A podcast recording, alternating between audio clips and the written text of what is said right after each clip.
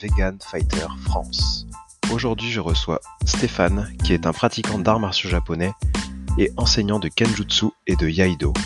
Nous parlons d'histoire du Japon, de véganisme, de méditantisme, ou encore de spiritualité et de philosophie. Différents ouvrages sont aussi évoqués au cours de notre échange. Vous pouvez retrouver les références dans la description. Bonne écoute.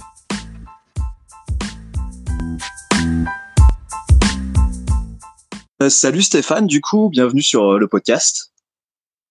Salut Ben, et ben merci de ton accueil sur ce podcast. Et eh ben avec plaisir. Ça fait euh, longtemps que je voulais faire un portrait de toi. Je t'ai parlé du projet Vegan Fighter au tout début quand il était lancé il y a 2-3 ans. Et, puis du coup, on s'était pas recontacté entre temps. Mais là, j'ai repensé à toi, tu vois, et je me suis dit, tiens, ça va être l'occasion de faire un podcast aussi avec Stéphane. Et moi, j'avoue que entre temps, j'ai complètement oublié le podcast qui m'intéressait beaucoup. Et c'est vrai qu'entre temps, il s'est passé pas mal de choses aussi pour moi. Ouais, normal, ouais. Et puis euh, même dans tes pratiques martiales aussi, tu as, évolué. On va parler de tout ça, ça va être intéressant, je pense. Ça va être plutôt cool. Euh, du coup, ce que je te propose, c'est de te présenter un petit peu, du coup, de présenter ton parcours martial, en tout cas, ce que tu pratiques, du coup, depuis combien de temps, entre autres, et là où tu en es actuellement. Ça marche. Donc, eh bien, moi, je m'appelle Stéphane Gravier, je suis né en septembre 1975 et j'ai commencé les arts martiaux en septembre 2006. Après euh, pas mal de recherches euh, là-dessus, c'était quelque chose qui, qui j'avais à l'intérieur de moi depuis longtemps, de trouver quelque chose qui corresponde à l'arme, le sabre, que j'avais découvert par euh, un autre chemin de, ma vie personnelle qui est la coutellerie artisanale et tout ce qui tourne autour. J'avais découvert quelques années auparavant. Et suite à une lecture euh, d'un magazine de coutellerie, Excalibur, qui a fait un numéro spécial autour du katana, j'ai découvert l'esprit qu'il y avait derrière, la philosophie, la spiritualité et la, pratique. Et là, pour moi, c'était le début de la révélation. Et il a fallu quelques années de réflexion au moment où je me suis dit, bon, ben, c'est bon, maintenant, je cherche un dojo de sabre. Et là, bah, synchronicité, euh, pile poil, euh, dans ce même temps-là, je tombe sur une affiche à Saint-Étienne, là où je vivais à l'époque, où je tombe sur une affiche de, de, mon dojo qui était mon dojo principal pendant 14 euh, ans. Ok. Pendant 14 ans. Et j'ai commencé l'IAI avec Jean-Claude Richaud à Saint-Étienne et j'ai découvert euh, cette pratique euh, qui est très singulière et très, très confidentielle euh, en Europe, malheureusement, alors que c'est une pratique qui est centrale, vraiment très centrale au Japon. Alors du coup, tu parles de Iai, du coup, c'est ça, on parle de Iaido, de Iaijutsu Exactement. Alors la différence entre les deux, c'est, il faut savoir que le Iaido, c'est plus utiliser la pratique martiale pour euh, accentuer la, la recherche spirituelle. Ok. Alors que le, alors que le Yaijutsu a une vision plus pragmatique, où là, on recherche dans le la notion de jutsu, on recherche plus la, la notion d'efficacité, vraiment martiale. Ok. Mais les deux sont, les deux sont liés.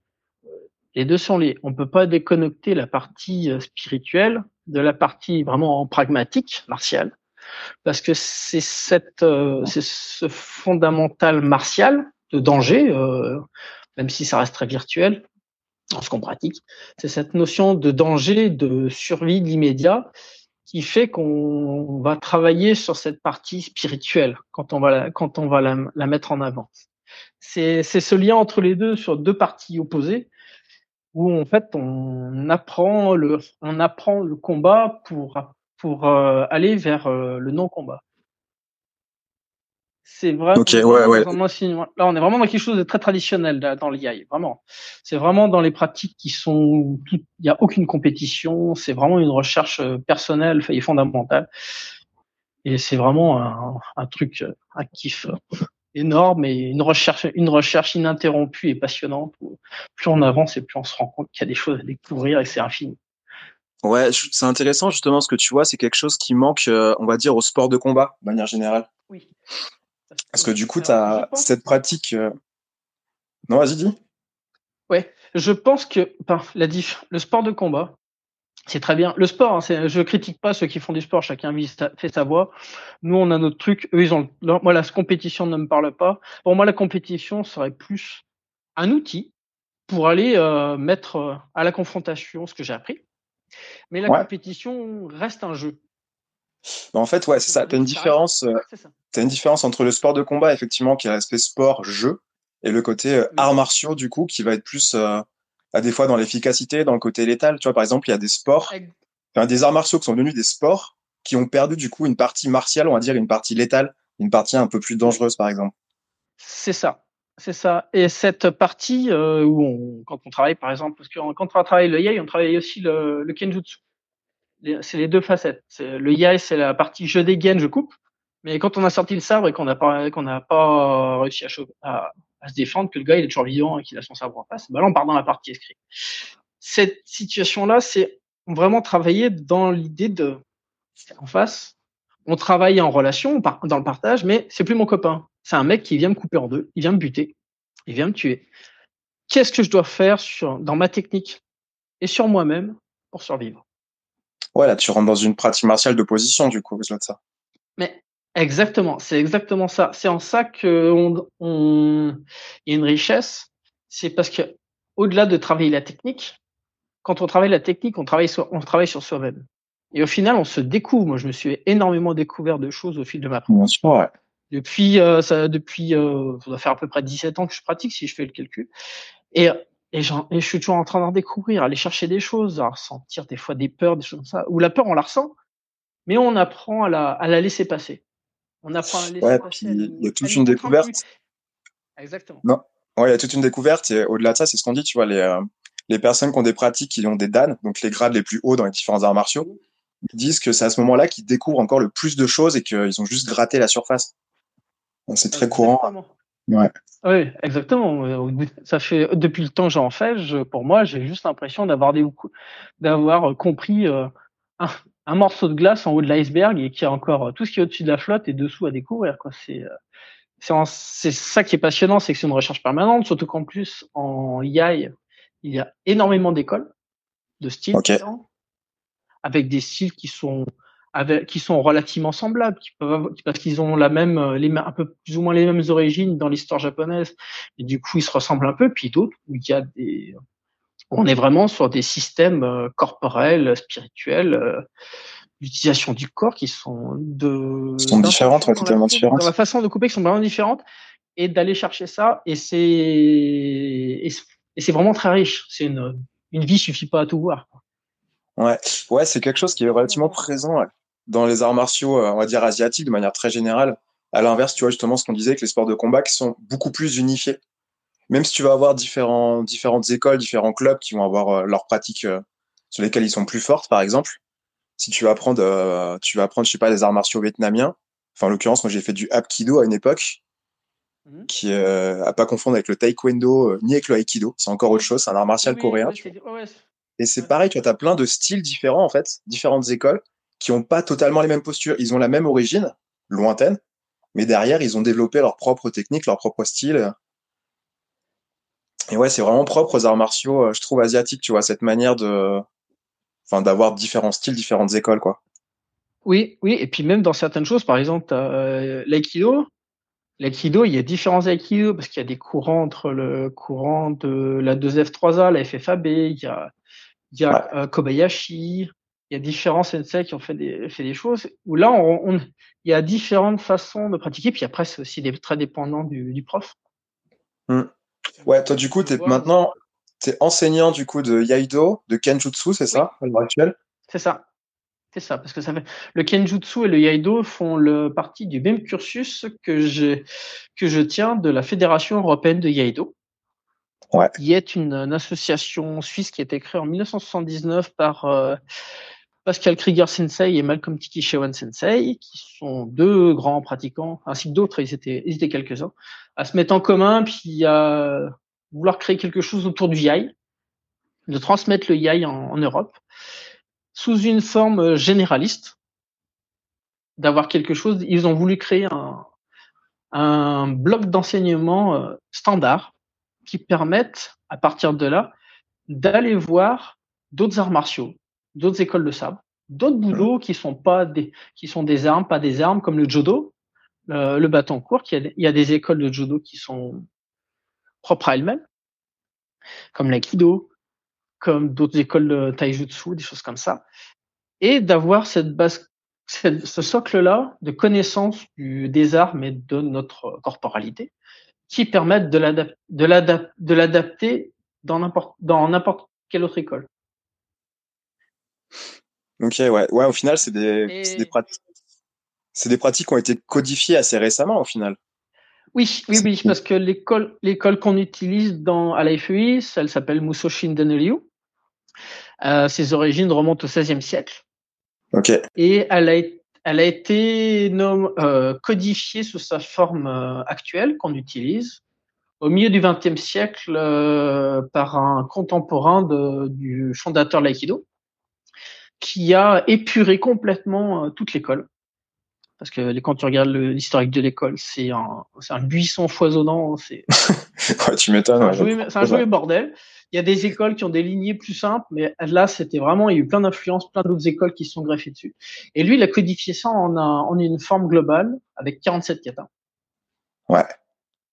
Voilà. Et on ouais, utilise ça parce que c'est la forme, c'est une forme qui est très sobre, très simple, et qui est suffisamment sobre et simple pour euh, après la, ils l'ont la FEI l'a adapté sous sa propre euh, sa propre forme parce que c'est une école qui est tombée dans le domaine commun. Il y a plus de il y a plus de soquets, il y a plus de, de personnes qui est responsable en elle-même de l'école. Donc c'est pour ça qu'on peut sur cette école-là on peut voir énormément de choses. Ils ont fait leur forme et ils l'ont mis en forme justement sous cette forme une forme globale qui permet okay. d'avoir une vision la plus large possible du yai et du kenjutsu. Donc en gros, tu me dis qu'il n'y a plus de, de socle commun. Tout le monde peut se revendiquer de cette école, du coup, plus ou moins? Alors, oui, la Musoshin Denryu, il y a, oui, il y a beaucoup de gens qui le pratiquent parce qu'il y a, il y a pas de ce qu'on appelle un soké. Un soké, c'est l'héritier d'une tradition. Ouais, le côté héritage. Euh... Voilà, l'autre école que je pratique, Ryushin Shochiryu, c'est une école qui, est, qui découle d'une autre école ancienne, plus ancienne du Japon féodal, Là, on est vraiment dans l'aijutsu, par contre, on est très, très pragmatique, même s'il y a une recherche philosophique derrière. Et là, ici, on a un soké, c'est-à-dire une personne qui a reçu, qui a reçu la tradition de son ancien soké, qui, lui donne l'autorisation de transmettre l'école, et il en fait ce qu'il en veut. Plus ou, voilà. Il gère l'école, okay. c'est lui qui dit, on va cette direction, on la pratique tout à fait. Voilà. C'est en ça, c'est le, c'est le patron de l'école, en fait. C'est lui ouais. qui a la tête, c'est lui qui dit dans quelle direction on va, qu'est-ce qu'on veut, qu'est-ce qu'on fait, les katas, que celui-là je le garde, celui-là j'enlève. Il a fait pas mal de modifications quand l'école est arrivée en Europe. Parce que c'est ouais, qu'il a réadapté peut-être euh, à la morphologie occidentale qui n'était pas la même, par exemple. Pas tout à fait. C'est surtout à l'esprit. Parce que quand il est arrivé en Europe, il enseignait, par exemple, dans cette école-là, il enseignait un peu cette école, un peu comme on enseigne l'aïkido. C'est-à-dire, on enseigne des techniques comme ça, plus ou moins, sans, sans nomenclature, sans choses comme ça. Ouais. Et il s'est rendu compte que ça pouvait être difficile avec les Européens. Et il a nomenclaturé toute l'école en série de kata. Comme on a la FEI. À la FEI, avec notre école de base, on a quatre séries de kata qui correspondent, en gros, à quatre niveaux. Même si ouais, puis tu évolues au fur et à mesure. Dès l'instant que tu connais tes katas, tu peux passer au grade suivant et ainsi de suite. Voilà. Que chaque série va correspondre à un temps, un temps de travail. Et puis après, quand on a fait les séries, tout se mélange, on fait des allers-retours. C'est le travail. On, on, travaille la série, la, la série la plus euh, la plus avancée avec euh, dans le, dans l'idée de la première, de la deuxième, des choses comme ça. C'est très ouais. tout se mélange. Et c'est là que le travail devient vraiment passionnant de recherche personnelle. Et lui, il a, ouais, fait, énorme, il, a, il a travaillé dans il a travaillé dans ce sens-là. Et il a nomenclaturé. L'école compte euh, une une bonne cinquantaine de katas. Ok, ouais, c'est beaucoup. Et pour les auditoristes, du coup, qui ne savent pas, c'est quoi un kata? Un kata, en gros, c'est une série de mouvements. Un, un combat scénarisé avec un, avec un, un, dé, un, un début et une fin, dans lequel on gagne, où les, les éléments techniques de l'arme, du corps, sont mis dedans et chaque partie, après, est indépendante, indépendante en elle-même. Mais l'idée, ouais. c'est de travailler sur les séries de kata, de travailler des principes corporels, des, principes, des principes martiaux, des principes d'utilisation de l'arme, de déplacement, de timing, et, euh, et après, de, une fois qu'on les a approfondis, là, on peut commencer à voir, à les ressentir et à les utiliser de façon un peu plus libre, justement. Ouais, voilà. Après, tu les décortiques euh, d'un point de vue pratique, en fait, en face d'un opposant pour voir exactement à quel moment tu places cette partie du kata, euh, voilà. du mouvement et ainsi de suite. La particularité du kata, les katas d'IA sont très courts, généralement, hein, par rapport à, aux katas qu'on peut voir par exemple en karaté, où c'est des katas qui sont relativement plus longs. Le kata, le kata de, de IA, il est, c'est relativement court. Généralement, on a, on a une coupe en, en, sortant le sabre, une, une deuxième coupe, et puis après on rengaine. Voilà. En gros, ça, en général, c'est à peu près ça. Sauf certains katas comme dans le Jushin où là, il y en a certains, c'est ça sort, ça coupe, ça rentre. Euh, L'idée dans cette école-là, c'est la première coupe doit être létale. Ouais, c'est en fait, c'est le principe, c'est d'être sur l'efficacité un petit peu que par niveau de VI. C'est vraiment faire un maximum de dégâts au niveau de la première coupe, que tu sors ton kata, du coup que tu coupes et, euh, et de regainer, rengainer très vite. C'est exactement, c'est exactement ça, parce que l'esprit du VI, c'est de, de, de trouver entre, de trouver une unité. C'est une unité entre soi-même, son adversaire, son environnement, son sabre, ses émotions, et d'avoir un mouvement de, le, et de, de couper et dégainer en même temps, tout en unité. C'est, ça demande un travail énorme, mais l'idée mm. c'est ça, c'est ça sort, ça coupe, et je suis en, et je suis en harmonie avec euh, avec euh, avec le tout quoi. ouais, avec ton environnement, avec euh, tes émotions, avec le temps qui passe. Exactement, c'est exactement ça. ouais, c'est une forme.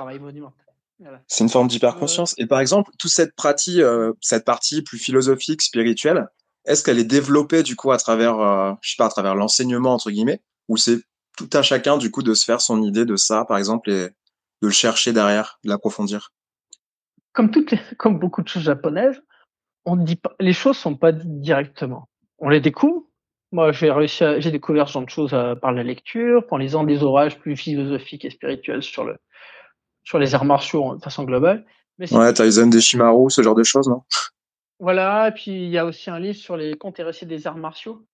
Un petit ouais, celui-là, je l'ai lu des dizaines de fois et à chaque fois, je découvre une nouvelle chose, un nouveau truc. Je l'ai lu aussi il y a longtemps, ouais, un livre de un livre de Pascal Foyot, ouais, Contes et récits des arts martiaux, ouais, du Chine et du Japon. avec avec une avec euh, une préface de Serge de Gore, Serge de Gore, si ouais. Ou pas, Pascal Randon, pardon. Pascal Randon, qui est un des, un des pionniers des arts martiaux traditionnels euh, en Europe. Et ce livre est, il y a plein de petits jalons, de, comme le petit caillou sur le chemin, de, de choses qui vont un éveil justement de, au-delà de l'efficacité des arts martiaux, c'est ce qui est à l'intérieur de soi que l'efficacité en fait de vouloir détruire l'adversaire, ce genre de choses. Ouais, une approche bah, plus philosophique, plus philosophique et plus spirituelle, ouais. Et t'as bah, le un coup aussi de Miyamoto Musashi? Oui, aussi. Plus compliqué à lire, ce Miyamoto Musashi. ouais, mais c'est un livre qui est euh, aujourd'hui très lu euh, par, euh, par plein de personnes, tu vois, qui est beaucoup étudié aussi, du coup, au Japon notamment. Oui. Parce qu'au-delà des arts martiaux, c'est vraiment l'approche de la vie, tu vois, qui est, qui est intéressante. Exactement. Parce qu'au final, les arts martiaux traditionnels, c'est un éducatif de soi-même. Ce hmm. qui n'est pas dit, mais que quand tu travailles vraiment dans cet esprit euh, trad, vraiment qui est fou, tu te regardes, tu, euh, tu te remets en question, tu cherches, tu creuses, tu creuses, tu creuses, euh, et bah tu, tu découvres des, tu découvres des choses. Et moi, dans ma vie personnelle, dans la vie de tous les jours, ça, c'est une des choses qui m'a le plus apporté, euh, une façon de le gérer moi-même, des noms et dans mon environnement, de me canaliser, de me centrer, de me sentir bien. De gérer ouais, c'est euh, les conflits et un apprentissage en société, effectivement. Tu parles de conflit, tu parles d'échange avec les autres, de transmission. En fait, c'est un ensemble. Euh, et tu as beaucoup de personnes qui arrivent souvent, euh, enfin notamment des jeunes, par exemple, qui, qui, ont des problèmes à se canaliser au niveau de leurs énergies, ce genre de choses. Enfin, qui sont très énergiques, euh, qui ont des soucis en classe notamment. Et les, les, sports, les sports de manière générale et les sports de combat, les arts martiaux encore plus, souvent leur permet de, de faire un travail sur eux, du coup, et, et d'évoluer par rapport à ça notamment. C'est exactement ça. Et, la, et la, la différence qu'il peut y avoir entre certains sports de combat et des arts martiaux comme celui-là, dans le sabre, l'aïkido aussi, les arts martiaux traditionnels, c'est qu'au départ, on t'apprend, on est dans, c'est, c'est très, au départ, c'est très calme, c'est très lent. Il y a beaucoup de choses à apprendre, il y a beaucoup de techniques à apprendre. Et t'es obligé d'apprendre à te canaliser. Ouais, puis au début. Pas dans l'extériorisation, tu apprends à canaliser toute ton énergie. Et il y en a comme ça, nous, on a des témoignages de nos profs qui nous ont dit d'avoir des gens qui disent, ouais, je veux apprendre à me battre. Et puis il reste là, puis bah, vas-y, puis il lui apprend des choses. Et puis au bout de 5, 6 ans, 7 ans, 8 ans, il est toujours en train de travailler sur lui-même. Il n'a pas encore appris ça, mais il est toujours en train de travailler sur lui-même. Et ça, ça l'enrichira plus que de savoir se battre en soi. En soi. Ouais, il y a toute une partie, en tout cas, de d'apprentissage qui est hyper importante au final. Tu tu tu arrives pas euh, direct de, de, but en blanc à, à savoir tout faire de A à Z et à faire correctement les gestes, les mouvements, à savoir te battre directement quoi. Ça marche pas comme ça. Non, non, non, non, non, c'est c'est un, c'est des arts martiaux qui s'apprennent sur le temps long, le temps très long. Moi, de ce que j'ai discuté avec euh, d'autres copains, des personnes, on en revient à peu près à dire qu'il faut, avant de commencer à ressentir ce genre de choses, cette chose à l'intérieur de soi, il faut, compter une dizaine d'années. Ouais. Et là, on commence à rentrer dans quelque chose à l'intérieur de soi quand, quand on découvre, on dit tiens, ah, je ressens une chose différemment. Et là, on va ressentir des choses qui nous sont propres. Mes élèves, je leur donne des choses et je leur explique que moi, il y a des choses quand je pratique que je ressens qu'ils ne peuvent pas ressentir. Je peux pas leur expliquer parce que pour qu'ils ils les connaissent, il va falloir qu'ils fassent le même chemin que moi, qu'ils arrivent à ce temps-là de pratique pour ressentir des choses qui leur sont propres, qui sont pas forcément la même chose que moi. Il y a des choses qui vont pour, pour se découvrir, il va falloir pratiquer longtemps parce que cette, cette sensation-là, cette, cette paix intérieure, c'est un Ouais, c'est c'est de l'expérience. Exactement. C'est de l'expérience que tu acquiers sur le long terme, quoi. Tu le vois. Euh. Enfin, moi, je, je l'ai constaté notamment, tu vois, avait en, dans les sports de combat, du coup, en boxe thaïlandaise, par exemple.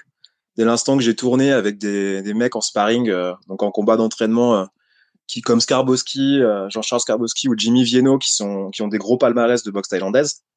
Enfin, tu vois que les mecs, ils ont un tout autre niveau, en fait. Ils ont un œil, une vision qui font que ils te placent des coups parfaits, ils arrivent à te faire des balayages et tu comprends même pas ce qui se passe en fait, parce qu'ils sont à un autre niveau, on va dire, d'expérience.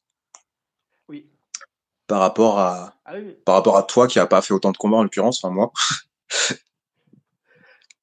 Mais ouais, c'est vraiment de l'expérience derrière qui parle, ouais. Ouais, je vois ce que tu veux dire parce que nos profs euh, qui sont Pascal et Tiki euh, sont deux déjà. On a la chance à l'effet d'avoir deux pédagogues euh, absolument exceptionnels. J'avoue que Pascal Krieger reste pour moi un exemple de maître, même si j'aime pas ce mot-là, mais ce, parce qu'il donne trop la notion de hiérarchie. Vraiment un maître. Ouais. parlais pas de sensei du coup, un martial japonais, alors, moi je préfère, ah, moi je préfère le terme sensei parce que dans le terme sensei, ça veut dire celui qui précède. Ok. Entre moi et mes, moi et mes élèves, et les profs que je suis, il n'y a pas de notion de hiérarchie. C'est juste l'expérience de 10, 20, 30 ans qui fait qui est la différence de ce qu'ils nous transmettent. Et à un moment, il y a un moment, on va commencer aussi à échanger.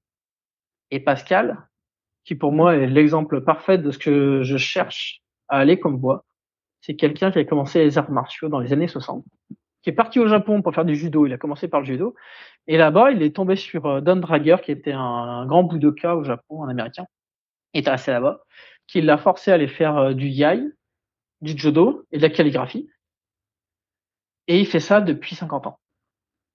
Et au bout de 50 ans, son plus grand plaisir en stage, c'est d'aller donner aux, tout débutants, ceux qui n'ont pas de grade, et de leur transmettre le truc le plus possible.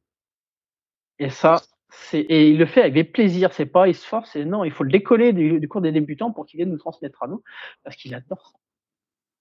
Ouais, du coup, euh, euh, fait du yai, du jodo. Donc du, le jodo, c'est le bâton, bâton court, c'est ça? C'est ça, le judo c'est bâton court. Donc euh, et l'école euh, que du coup moi j'ai commencé cette école, j'en ai commencé une école pardon en 2000, il y a deux ans. C'est la Shinto Musoryu, qui est une école de bâton court qui a été créée par un contemporain de Miyamoto Musashi, qui est Muso Gonosuke, qui était un pratiquant de bâton qui a fait dans alors dans la légende, hein, parce que faut savoir ce qui, entre ce qui est dit et ce qui était réel. Ils se sont rencontrés une première fois, euh, Miyamoto Musashi l'a battu, il s'est retiré, il a fait euh, Shugyo, euh, la pratique ascétique des samouraïs de l'époque, il s'est retiré dans la montagne et puis il a retravaillé tout son, tout son art, et il est revenu avec un bâton court, et là ils auraient fait une rencontre amicale, et a, priori il aurait, il aurait gagné, et là il aurait fondé Shinto Muso Ryu, qui est une école spécifique de bâton court contre un sabre. Ok, ouais, du coup, c'est dans la, surtout de la défense par rapport au sabre avant tout. Exactement, c'est uniquement ça. Le sabre est le sabre dans l'école, le sabre est au service du bâton. Et la seule, la seule avantage qu'on a sur un bâton par rapport au sabre, c'est qu'on peut l'utiliser euh, un peu dans tous les sens et qu'on a euh, un peu plus de longueur. Ça s'arrête là. Ouais, avec le sabre, ouais. C'est le seul avantage qu'on a avec le sabre. Après, tout là-dedans, il y a des. C'est là, on est vraiment dans. Par contre, là, on est. Je suis rentré dans un enseignement très traditionnel, vraiment purement traditionnel.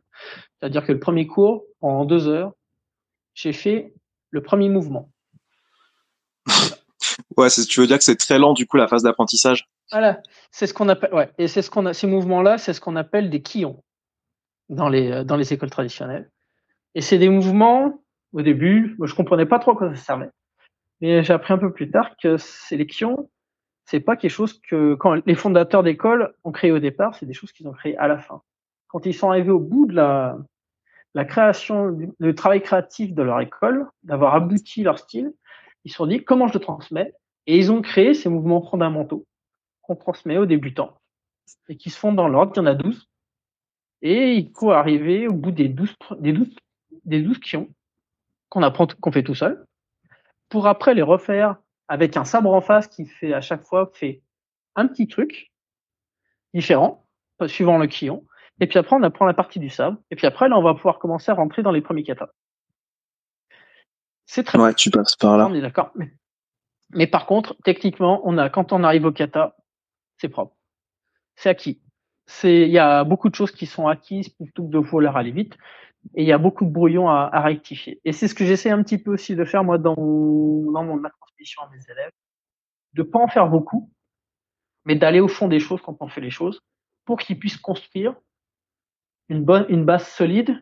Et puis qu'après, quand ils auront cette base solide, qu'elle sera, qu'elle sera, ils, la ressentiront vraiment bien, ils pourront aller, euh, ils pourront avancer plus vite. Ouais, effectivement, c'est sûr que si t'as pas les fondations qui sont là, en fait, tu peux pas aller, euh, on va dire, dans un détail qui va être plus technique et développer d'autres choses. D'abord, tu passes euh, par ça et avoir les acquis.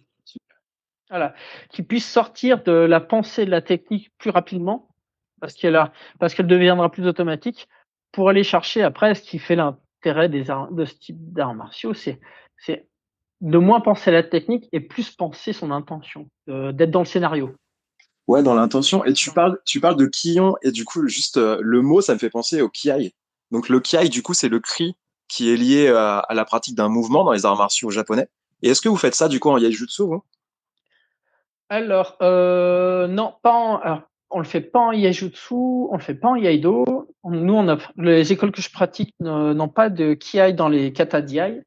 Par contre, on a les on a les kiai dans les dans le, dans le kenjutsu. Et ça dépend des écoles. Il y a des écoles de yai où ils ont des ils ont des kiai euh, dans les dans les kata diai aussi. Ça dépend des. Ouais, c'est toujours quelque chose qui est assez déroutant, je trouve, pour les non pratiquants, tu vois, ce kiai. Euh... Enfin, le, le cri pour le coup, tu vois, c'est assez. Euh, il y a beaucoup de légendes aussi. Ouais, et bien sûr, il y a beaucoup de légendes, tu vois. Ouais. Mais le kiai en soi, c'est avant tout une façon d'exprimer euh, la respiration. Ouais. Parce que quand, quand on fait l'expiration est un est un, une expression de puissance. Bah en fait, c'est dans l'expiration que tu fais ton mouvement et que tu envoies ta puissance. Et du coup, là, ça t'oblige à, à, dire à faire un mouvement qui est correct et de le faire de façon sonore avec la respiration ventrale, ça permet d'exprimer l'énergie de façon vraiment euh, bah, vigoureuse. Ça permet de la, la, la, la, sentir, de la voir. ouais, ouais, ça marche pour n'importe quoi. Enfin, vous pouvez, n'importe qui peut essayer chez soi de envoyer un coup de poing ou un coup de pied euh, en inspirant de l'air. Il n'y arrivera pas en fait. C'est seulement par l'expiration du coup qu'on fait des mouvements. Oui, c'est ça. C'est l'expiration. Ou alors l'apnée. Mais l'apnée pleine, il y a dans l'école de Anjodo ou dans le Yaido Musoshinden, à un certain niveau, on apprend aussi à travailler en apnée. Mais l'apnée pleine, quand tu remplis la, quand ta, ta ceinture abdominale qui est remplie d'air. C'est une sensation. Ok, j'ai entendu parler de ça. Ah, mais c'est très particulier. Il faut avoir, il faut vraiment le ressentir pour, c'est très bizarre. Ça m'a, demandé du temps pour euh, ressentir, avoir cette sensation-là. Et euh, il y a ça aussi qui existe, c'est l'apnée pleine. Et là aussi, tu, c'est une autre, une autre façon d'exprimer la, la puissance dans le mouvement. C'est très particulier. Ok, ouais, c'est intéressant. J'ai entendu. Ça, c'est des, des, sensations de respiration qui sont, euh, faut les travailler pour aller la ressentir. Ouais, mais c'est très courant. C'est dans les sports de combat. Souvent aussi, euh, tu as beaucoup de coachs qui t'oblige à, à, souffler, à souffler de manière sonore. C'est à faire des dès l'instant que tu envoies deux coups de poing, trois coups de pied. Euh, enfin, personnellement, c'est quelque chose que je fais toujours dès l'instant que, que je combats. Tu vois, je suis toujours en train de souffler de manière assez forte.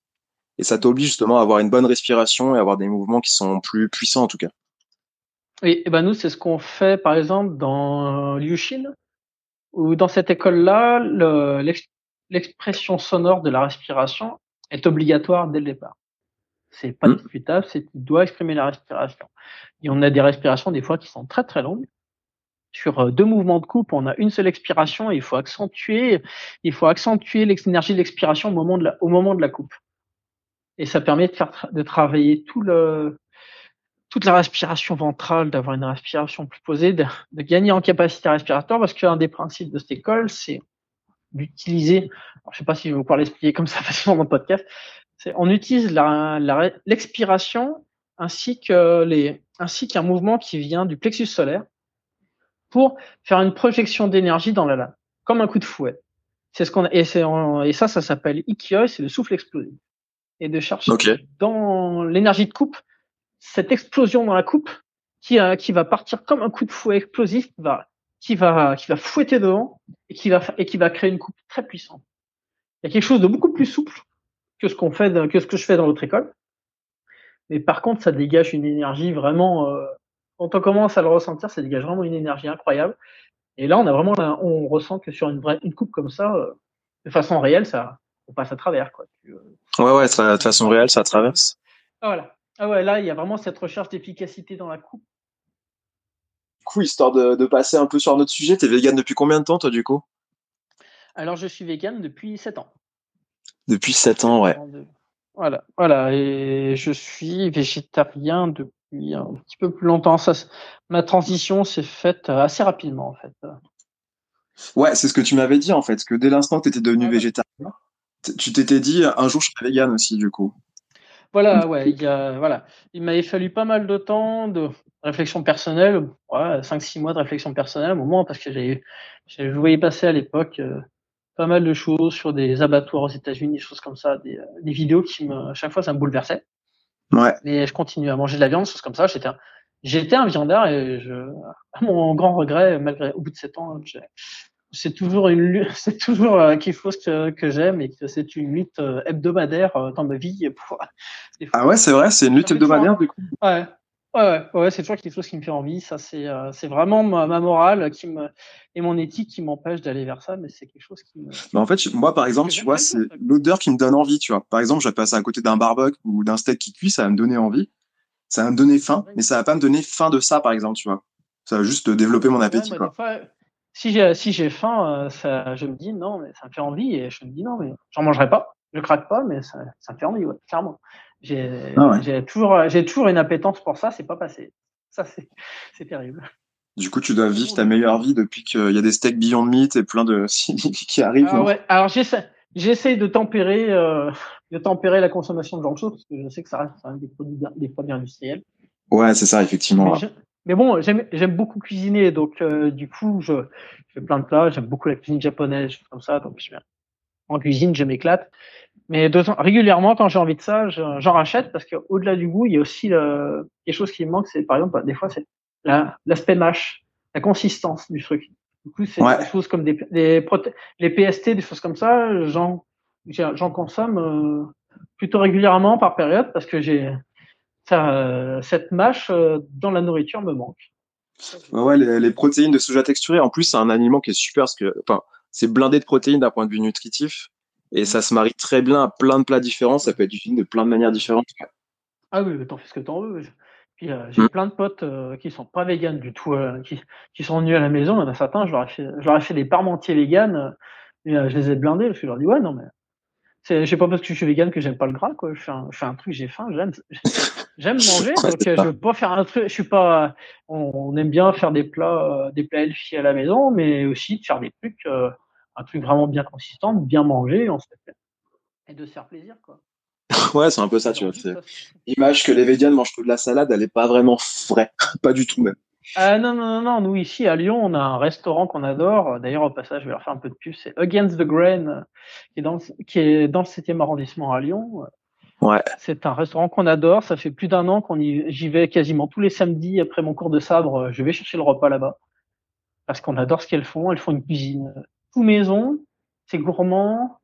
C'est euh, généreux. C'est, euh, tu sens qu'il y a de l'amour de cuisine dedans.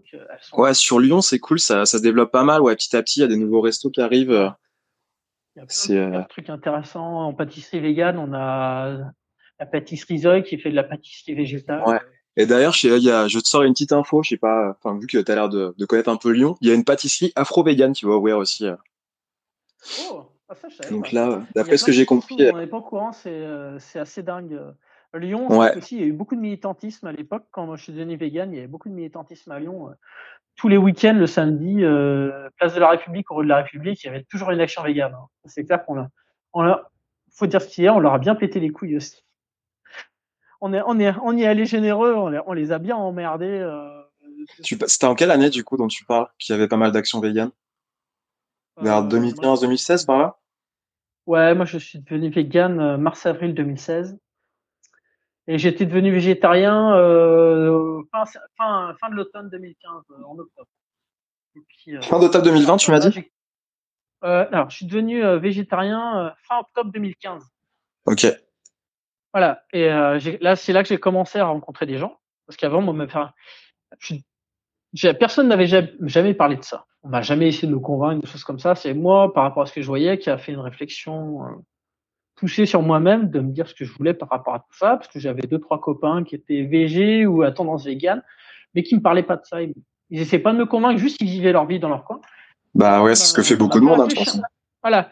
Et ça m'a fait réfléchir sur moi-même et mon lien à ce que je voyais qui me dérangeait. Et euh, du coup, à un moment, j'ai décidé de devenir. Je fais, allez, je fais le grand saut. Je deviens VG. Je me souviens, j'ai fait une publication sur Facebook qui a fait une belle polémique. J'avais des copains qui croyaient que j'étais, euh, j'avais été embrigadé dans une, par, par une secte, comme ça. Des gens qui- Ah ouais, c'est vrai, t'as mis une publication sur, euh, sur Facebook et du coup, ça a inquiété les gens. Bah, j'ai un ou deux copains. Il y en a, je à l'époque, j'étais dans un groupe, de- j'avais un groupe de métal à l'époque à Saint-Etienne et, euh, et j'ai un copain, il a dit, il croyait carrément que j'avais été embrigadé, j'avais été forcé. Non, même, j'ai parlé à personne. J'ai parlé de ça seulement à partir du moment où j'ai pris la décision, mais sinon, avant, euh, personne ne se doutait, euh, même les gens qui étaient les plus proches de moi, personne ne se doutait que j'étais en train de réfléchir à, de, à arrêter de manger de la viande, quoi, parce que j'en mangeais beaucoup. Parce que j'étais un viandard, quoi, clairement, hein. C'est clair que, Mm. moi, je, je mangeais des sauces au petit-déj, hein, donc euh, j'étais, euh, J'aimais clairement ça et ça, j'ai calmé tout le monde en- quand j'ai pris la décision. Alors là, ça a été, ça a été la tarte, euh, la tarte dans la gueule à tout le monde.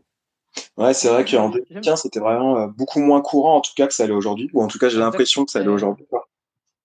Exactement. Et puis après, j'ai du coup, j'ai commencé à rencontrer des gens qui étaient un peu dans ce milieu, qui m'ont donné des indications, dire qu'on rentrait un peu dans la nutrition, un peu pour, euh, pour avoir une, une alimentation équilibrée. J'ai commencé à découvrir des choses et j'ai découvert la vidéo du, du discours le plus important de, de votre vie de Gary Yourofsky. Ouais, c'est pas le premier à en parler sur le podcast. euh. Voilà. Et cette vidéo-là, m'a, quand je l'ai vue, je me suis dit, je serai vegan. Ça m'a parlé, je me suis dit, je serai vegan. C'est ça a été le déclic. Ça a été le déclencheur. Et euh, quelques mois après, euh, bah, mars avril, ouais, j'ai euh, décidé d'arr- j'ai décidé de passer au tout vegan. J'ai une transition qui était assez rapide. Je savais où je voulais aller, euh, j'y suis allé quoi. Bah, c'est un peu ça, ouais, une fois que tu as-. Ouais, bah c'est pour beaucoup de personnes, ouais, c'est un peu ça, tu vois, tu fais euh, beaucoup ont fait ils ont adapté au fur et à mesure en devenant d'abord végétarien mais en se disant euh, la finalité entre guillemets, ça serait que je sois vegan. Non pas qu'être vegan c'est parfait ni rien, c'est pas un concours de pureté mais euh, mais pour beaucoup en tout cas, c'est pour là qu'ils ont suivi. Ouais, ouais. Parce que, ouais, moi, j'ai, en plus, j'avais la chance de pas avoir, euh, à l'époque, euh, bon, j'aimais bien manger du fromage et des œufs, mais c'était pas non plus, le- j'étais, euh, j'étais pas un accro au fromage et trucs comme ça. Donc, du coup, arrêter ça, ça a pas été non plus une, Ouais. ça a pas été non plus un challenge incroyable. Alors que, ouais, la viande, ça a été plus une décision euh, ah, difficile. Parce que je savais où j'allais, mais c'était, était, pour moi, dans mon alimentation, la viande avait plus de place que les œufs et le fromage, clairement. Ouais ouais, bien sûr, ah bah, je comprends tout à fait. hein. truc, ouais. Ouais. C'était, euh, Et moi, c'est pareil, à la base, euh, j'ai peu de vi- de viande rouge, mais je mangeais beaucoup de blanc de dinde et de poulet, tu vois, euh, il y a 8-9 ans. Mm. Et c'était d'un point de vue euh, santé, en tout cas, que je, je maximisais, on va dire, ce qui était viande blanche déjà à l'époque. Et c'est ce qui, entre autres, petit à petit, m'a rapproché aussi du végétarisme et du véganisme, quoi. On va dire, c'était une approche plus intellectualisée aussi avant tout, quoi. Moi, j'étais, j'étais un accro, un accro à la charcuterie et au saucisson. ça, c'était un truc. Comme pas mal de monde, ouais. J'étais, ouais, mais, mais en plus, je suis, je suis, je suis masochiste, hein, parce que je, je reste un, un, un, énorme fan de Camelot et à chaque fois que je regarde les épisodes de Camelot, je en train de bouffer de la charcuterie. Non, il y a le maître d'armes qui mange des graines. Ouais, non, mais je mange pas de pain. D'ailleurs, j'ai pas compris parce que j'ai plein de potes, ils ont mis des années avant de faire le... Je faisais partie en plus d'un groupe de fans de Camelot, on faisait des soirées. Ils ont mis des années avant de me faire la vanne. non, mais les gars, je fais du sabre, euh, je suis vegan. Euh, c'est quand vous allez me faire la... Vous allez me la faire C'est ça. En plus, tu fais du sabre, c'est ça. Ah ouais, c'était quand même ça, ouais. En plus, tu fais du sabre, ouais. Mais ouais, du coup, après, tu t'es rapproché des, euh, des assos qui étaient présentes sur, sur Saint-Etienne, du coup? Voilà, ouais, un petit peu, ouais. J'ai commencé à, bah, surtout à rencontrer. J'avais un, j'avais une amie euh, qui est à l'époque, euh, d'ailleurs, on était, d'ailleurs à l'époque on, on était sortis ensemble. Elle était, elle était végane. Elle, elle, elle, est véganisme. Elle m'a fait, rencontrer des gens du milieu. Bon après on s'est séparés, bref, ça, on s'en personne. Mais du coup j'ai commencé à rencontrer des gens qui étaient sur Saint-Étienne, qui, milieu, qui faisaient des petites actions, qui m'ont dit bien faire ça, bien faire ça. Et puis j'ai commencé un peu plus à rencontrer quand je suis allé faire en 2016, début de l'année, il y avait une manif, euh, manifestation contre la chasse au loup à Lyon. Et là, j'ai commencé à rencontrer un petit peu plus les gens. Et à commencé à me rapprocher du milieu militant, à faire des, à Saint-Etienne, je faisais des randos pour la planète. Ouais. C'est des actions organisées par euh, Victoria de Cousu, qui est, qui est une militante toujours active à Saint-Etienne et qui organisait tous les week-ends des ramasses de déchets euh, dans la nature qui était parce que la, qui était pas fait par la ville, des choses comme ça. Et ça, j'ai fait ça pendant un bon, pendant un moment. Et on a ramassé des tonnes de choses. Et à Lyon, j'allais militer la plus pour le véganisme avec des, avec des assauts comme, euh, j'ai fait un petit peu avec 269 la libération animale. Je m'en suis un petit peu écarté aussi parce que 269, j'aimais pas forcément, euh, comme c'est, euh, l'organisation et puis l'esprit de, militantisme qui avait derrière. Ouais, d'ailleurs, 269 euh, Libération Animale, on fera probablement une podcast avec eux prochainement. Mais du coup, ça sera intéressant parce qu'on parlera rapidement de ça, des différentes stratégies euh, qui existent en tout cas, tu vois. Différentes assos. Ouais, moi, je, moi, j'ai pas été toujours d'accord avec ce qu'ils ont fait. Ouais, bien sûr, bah après, c'est ça. Hein. Voilà. Moi, mon approche, peut-être que c'est une influence aussi des arts martiaux, mon approche est plus pédagogique. Parce qu'à un moment, au début, j'ai, quand j'étais, quand j'ai commencé à devenir vegan, j'étais comme tous les, tous les, tous les véganes j'ai commencé à faire chez tout le monde, à leur mettre des trucs. Il y en a pas. Ouais. ouais. Et puis en fait, j'ai commencé à discuter avec des amis. Il y en a une qui me dit ouais, mais moi je me suis désabonné de ton fil. Une autre qui me dit euh, tu vas nous mettre ça sur ton sur Facebook tous les jours. Et là, ça commençait à réfléchir. Je me suis dit que cette approche-là, elle avait sa limite, dans le sens où ça peut peut-être ça va peut-être faire basculer certaines personnes qui sont dans cette recherche-là. Ouais, mais ça va en saouler une autre partie aussi, ouais. Voilà, et que les gens qui sont pas du tout là-dedans, en fait, ils prennent un truc super choquant dans la gueule et qui comprennent pas. Ils font pas le lien parce qu'ils sont pas là, ils sont pas dans ce, ils sont pas encore dans ce, dans cette, dans cette recherche de lien et tout ça. Mais en fait, il y a surtout le fait que pour, ouais, pour beaucoup de personnes, en tout cas, qui deviennent véganes ou végétariennes au tout début, c'est une sorte de changement de paradigme, entre guillemets.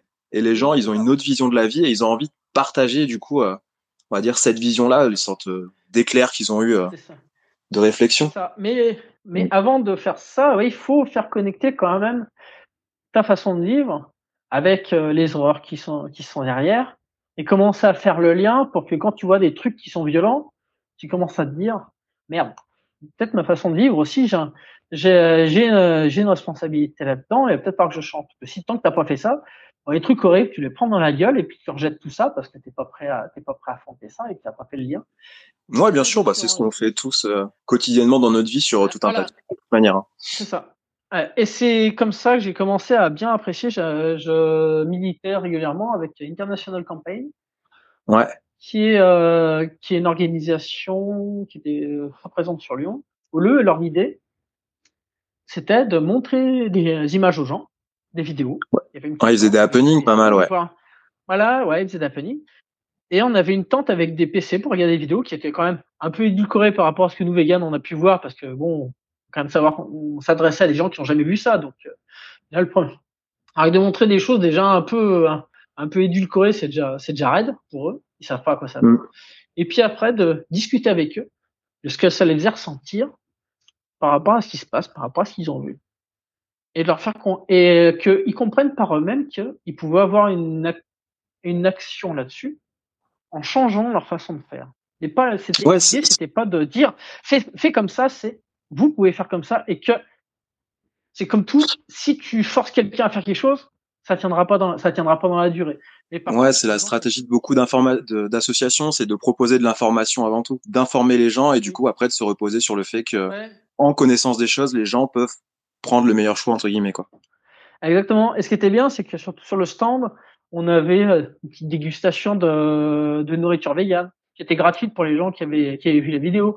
Il y avait des bouquins, il y avait des bouquins de cuisine, des bouquins de, des trucs sur la, sur la cosméto, des choses comme ça. Ouais où on leur montrait quelques petites alternatives qui étaient possibles.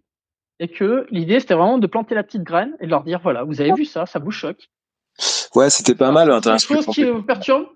Voilà, vraiment quelque chose de pédagogique et d'éducatif. Et c'est vrai que c'est plus long. C'est plus long, mais le problème, c'est que l'esprit humain euh, fonctionne comme ça. Ouais, c'est une autre approche, c'est différent. Ouais, parce que même nous, même moi qui étais un d'art, il m'a fallu euh, il m'a fallu euh, quelques mois de quelques mois de réflexion personnelle euh, sans pour euh, pour me rendre compte parce que ma consommation avait une influence et qu'il fallait et ça me dérangeait et que voilà il fallait et je voulais changer quoi ça a été long donc c'est pour hein. ça ouais, ouais, c'est percutant c'est intéressant mais par contre derrière pour moi si c'est juste percuter pour percuter faut qu'il y ait la faut qu'il y ait la discussion derrière la pédagogie c'est dommage qu'il fasse plus d'action d'ailleurs international campagne je sais pas ce qui est devenu l'association mais Enfin, j'ai fait une action ou deux avec eux euh, quand je suis arrivé à l'époque dans la région aussi. Et je l'avais fait avant euh, du côté de Nantes euh, aussi avec l'équipe d'Ouest, mais c'est vrai quoi, ils font plus grand chose ces derniers temps, je crois. C'est dommage. Oui, ils ont plus rien fait. Ouais, c'est dommage parce que c'était, il y avait vraiment quelque chose, je trouvais, qui était très intéressant. Ouais. Bon après, il y a plein d'autres d'autres associations qui, qui prennent le relais, d'autres choses qui se construisent aussi, quoi. Mais oui, oui, oui, j'ai fait quelques quelques actions aussi avec avec l'association végétarienne de France. Ouais, euh, D'ailleurs, c'est très marrant. Non, l'association végétarienne de France, en fait, qui sont tous pro-vegan dedans. Exactement, ouais, ouais, mais ça, je pense que c'est une histoire en interne de changer le nom. Bah, c'est parce que c'est une meilleure approche, en tout cas, ouais. Enfin, ils sont, ils sont pro-végétariens, mais avant d'être pro-végétariens, ils sont tous pro, pro-vegan, quoi. Oui.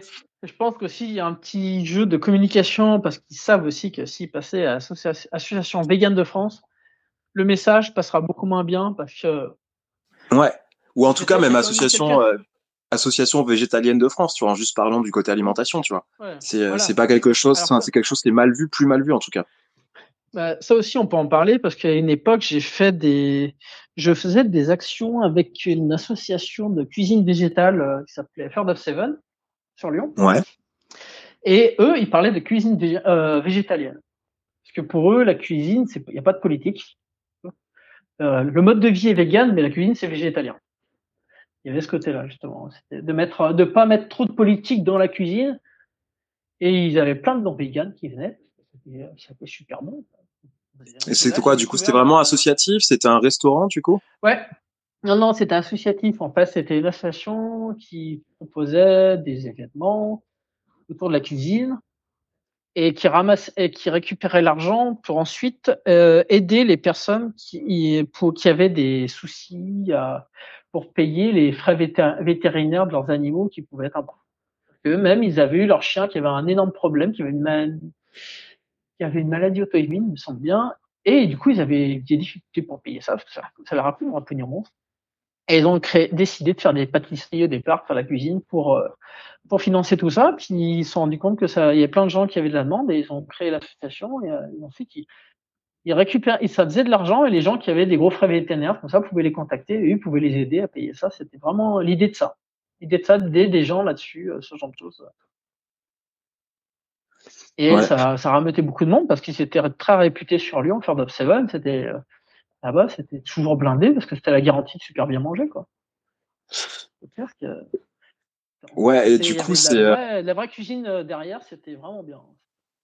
Ouais, c'est ça, dès l'instant que c'est fait de qualité et ça marche bien, c'est un bon message derrière, ouais. T'as, t'as des choses similaires, t'avais, euh... enfin, à Lyon, du coup, il y avait les maraudes vegan qui étaient organisées aussi, par exemple. Où, du coup, l'idée, c'était de faire des récupérations d'invendus alimentaires, enfin, dans les biocopes, en tout cas, principalement d'ailleurs de cuisiner ça et de faire une maraude et distribuer aux sans-abri, tu vois, à la rue. Euh. du coup de la, de la bouffe vegan quoi. Ah, ça c'est bien ça. Ouais, ouais. Bah pour l'instant, le projet, il est le projet pour l'instant, il est mis un peu à côté. Tu vois, pour l'instant, il est un peu arrêté parce qu'il y a énormément de maraudes différentes. Mais c'est un truc qui a pas mal marché pendant de nombreuses années ouais, sur, euh, sur Lyon. C'était un bon truc. Mais comme tu dis, il y a plein de choses différentes qui existent au final maintenant. Ouais, après, moi, c'est vrai que comme à l'époque, j'habitais à Saint-Etienne et je faisais déjà le déplacement sur Lyon pour aller faire les événements. Du coup, ça n'était pas de tout ce qui se passait. Euh. Ouais. En plus, c'était l'époque où les premiers restaurants vegan apparaissaient, comme euh, Like an Elephant, Against the Grain. Euh. Ouais, puis même Saint-Etienne aussi, il y a un restaurant vegan aussi maintenant. Oui, oui, oui, il y a un restaurant vegan et il y a un restaurant végétarien aussi. Ouais, ouais, c'est bien ça. la cantine numéro 10. Ouais, j'y allais, allais, régulièrement là-bas. C'était, elle, pouvait, elle peut faire du vegan aussi, il me semble. La cantine numéro 10, ouais, bien sûr, ouais. Ah ouais, c'est très cool. Ça évolue pas mal, ouais.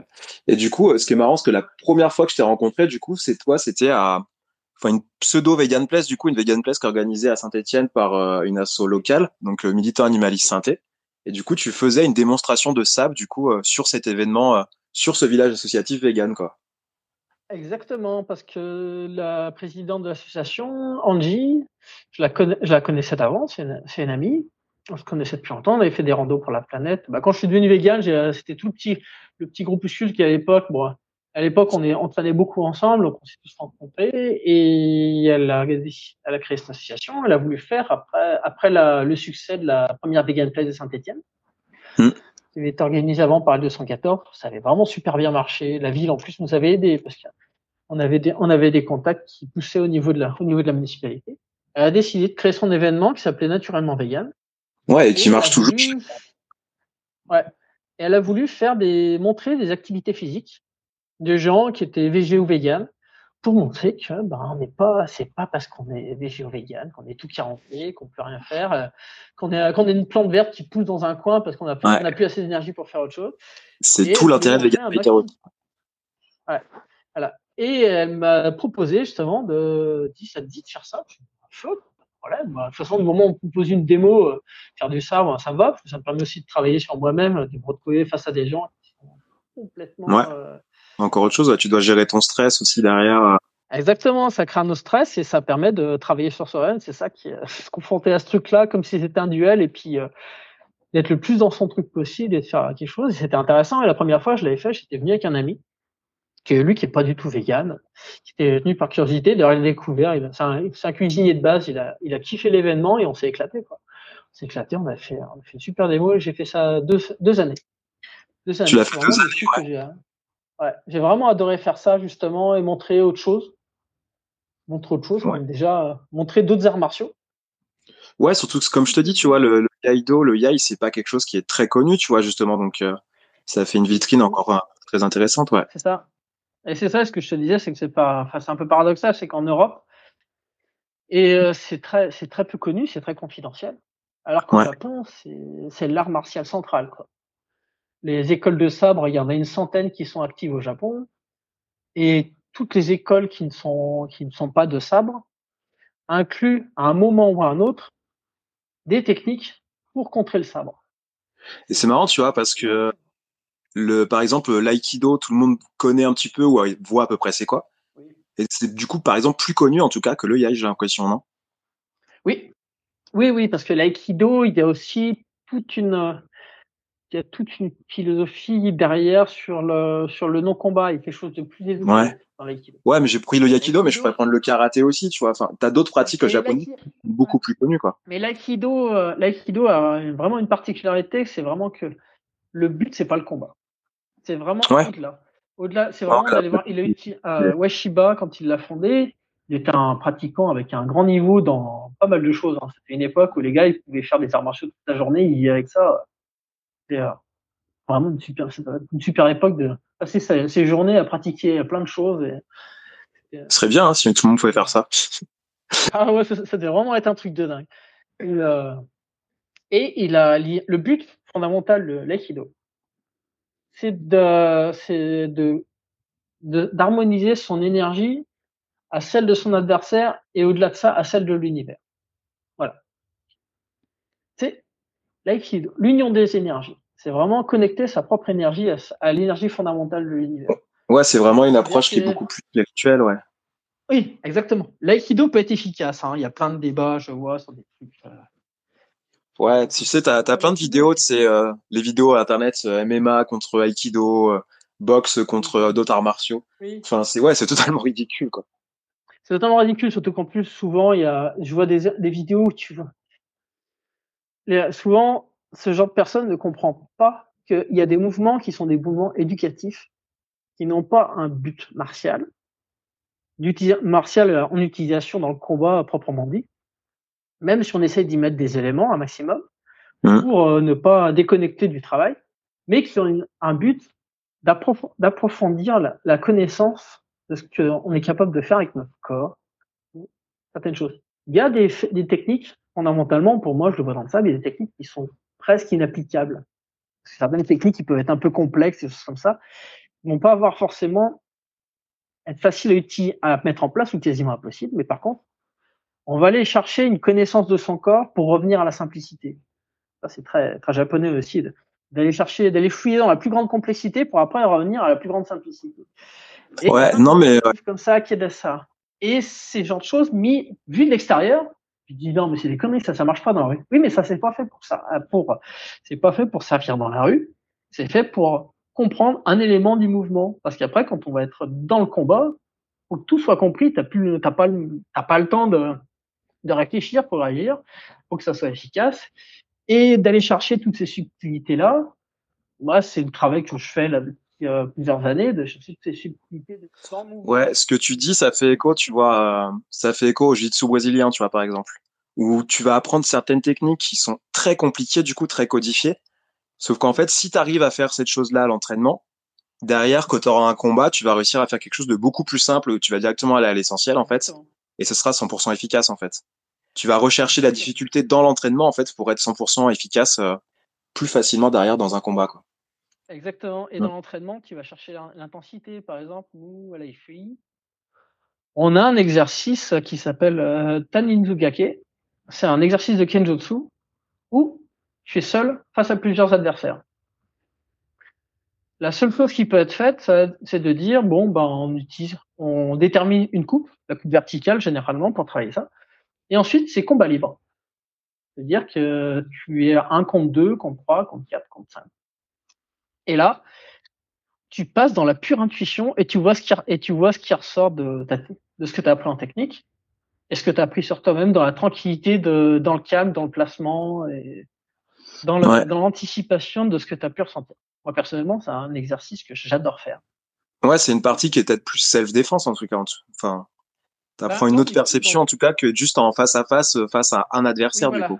Là, voilà, on sort, du, on sort de la, un peu de la mentalisation qu'on peut avoir, un peu aussi, euh, et qui est nécessaire pour apprendre.